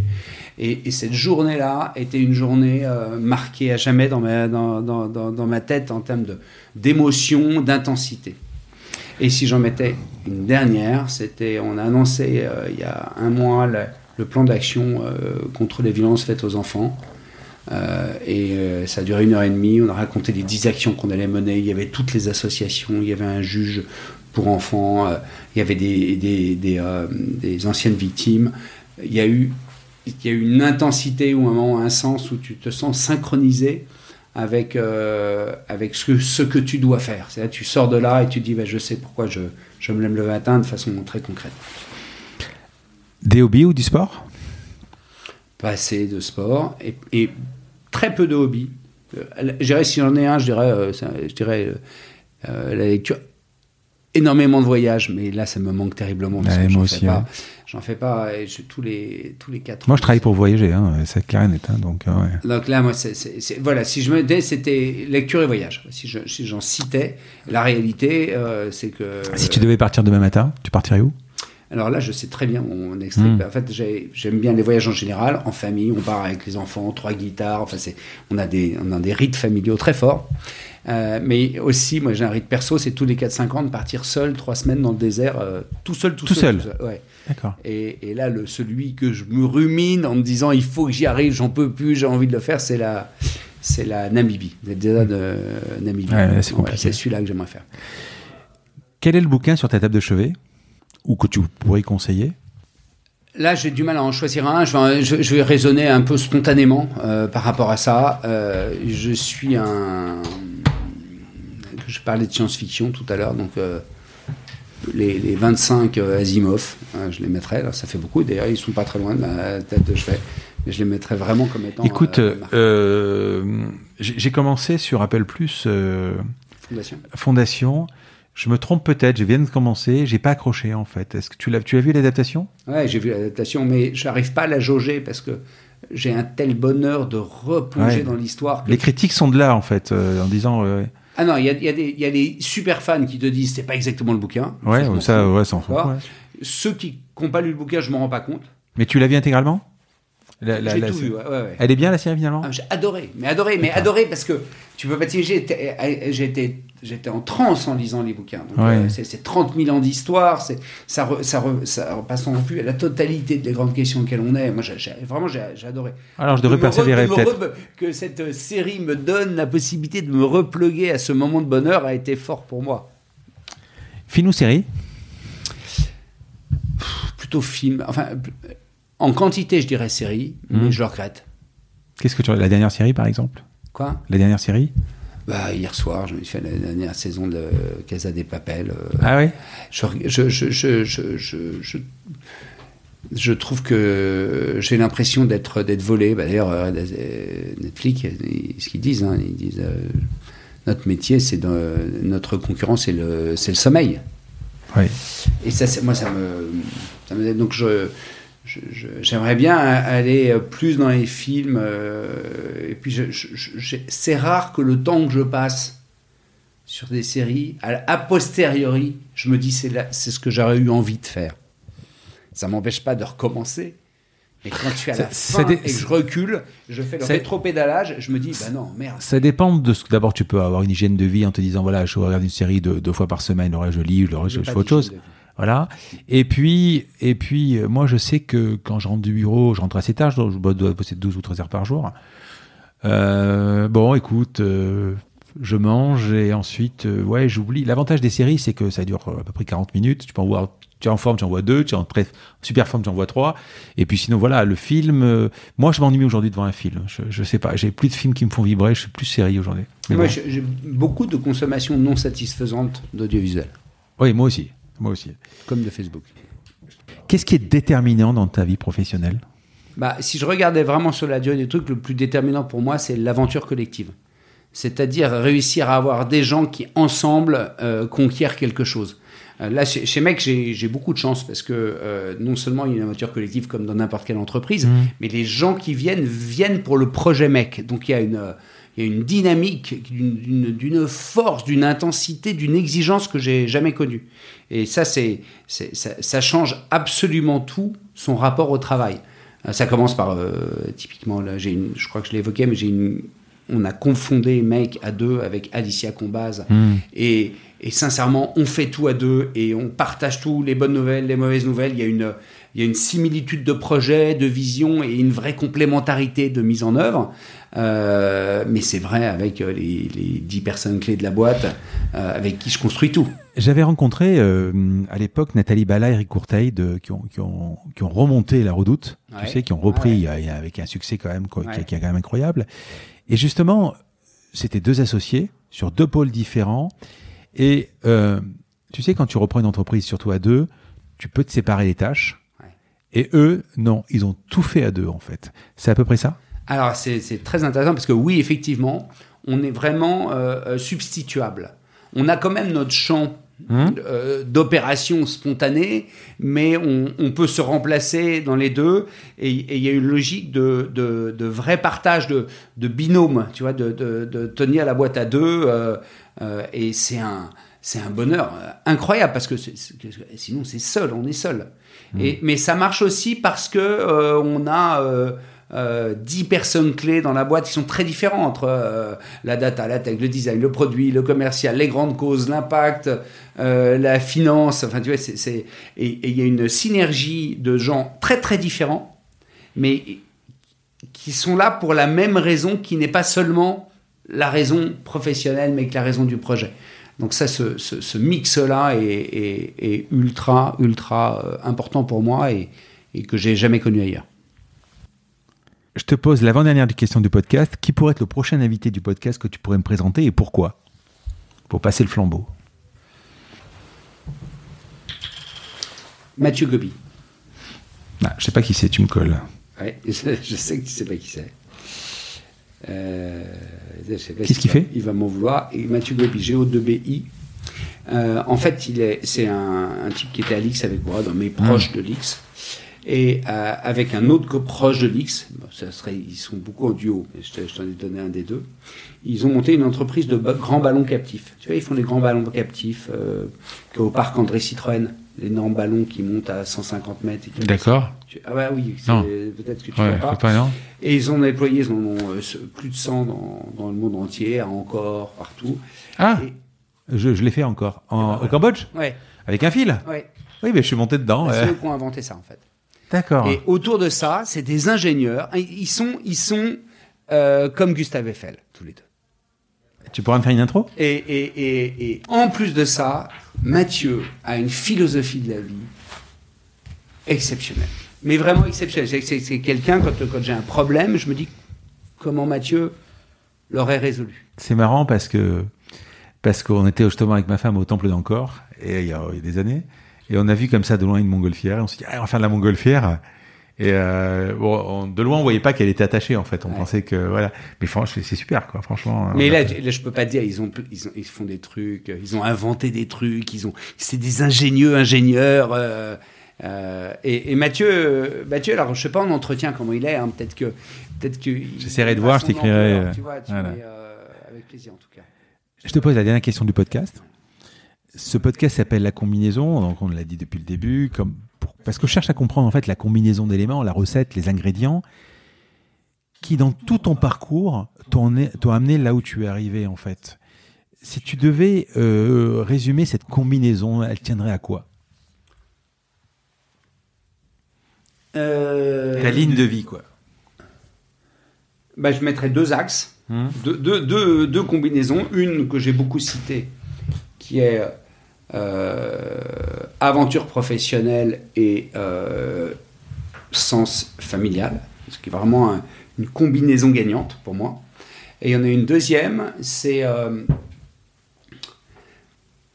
d'un côté la combinaison de ce que j'appelais enfant gâté, c'est-à-dire euh, confiance en soi, euh, euh, euh, finalement plutôt gâté par la vie, tu vois, donc un peu légèreté, et, euh, et détermination, effort, courage, c'est-à-dire euh, euh,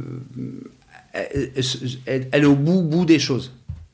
Je ne sais pas si c'est clair, mais pour moi, c'est ces deux axes-là euh, qui, déterminent un petit peu la combinaison gagnante. On est arrivé au bout, quasiment record, peut-être je sais pas encore, mais record de, de, de, durée. Je m'arrête plutôt à 2 heures, ça fait 2h30 euh, et quelques. Écoute, j'ai passé vraiment un super moment. Mais, enfin, il y avait plein de choses dans ce, dans, dans ce podcast. Il y avait euh, bah, évidemment des réflexions, euh, euh, de l'intelligence, je parle de toi, hein, de l'intelligence, du recul, des, des, des, des convictions. vraiment, mais je le dis je le dis souvent, mais là je le dis encore plus. Je me suis régalé. Ah bah, c'est adorable, merci. Bah, écoute, moi aussi, c'est rare de pouvoir parler deux heures et demie de, de, de ces Ah, choses-là. Et puis là, tu as laissé la place pour le faire vraiment à fond, donc je te remercie. À bientôt, Axel. À bientôt. Je vous remercie d'avoir écouté cet épisode. Comme promis, voici le code de réduction pour commander sur papeo.fr. C'est la combinaison, tout en majuscule. Je vous offre 10% de remise sur votre première commande. Parlez de ce podcast à vos amis ou à vos collègues de bureau. Partagez-le le plus possible. Abonnez-vous en cliquant sur le petit bouton s'abonner dans votre application mobile ou sur euh, votre ordinateur. Ainsi, vous serez averti dès qu'un nouvel épisode est en ligne. Je sillonne la France pour vous proposer de nouveaux invités. C'est vraiment beaucoup beaucoup de travail. Ce n'est pas mon métier, vous l'avez peut-être compris. C'est une passion que je pratique en dehors de mon job. Si vous avez apprécié cet épisode, dites-le moi avec des étoiles, 5 de préférence sur Apple Podcast, anciennement iTunes, et d'y ajouter un gentil commentaire, ça me fera plaisir. Ça me permettra également de remonter dans les classements. Et puis si vous n'êtes pas Apple, c'est pas grave, parlez-en autour de vous, partagez sur les réseaux sociaux, c'est prévu sur votre euh, application de podcast préférée. Enfin, vous pouvez vous abonner sur lacombinaison.fr pour être averti dès qu'un nouvel épisode est en ligne. Je suis Frédéric Azoulay, n'hésitez pas à me faire remonter vos remarques, vos questions, mais aussi des invités que vous aimeriez entendre. Je vous dis à bientôt.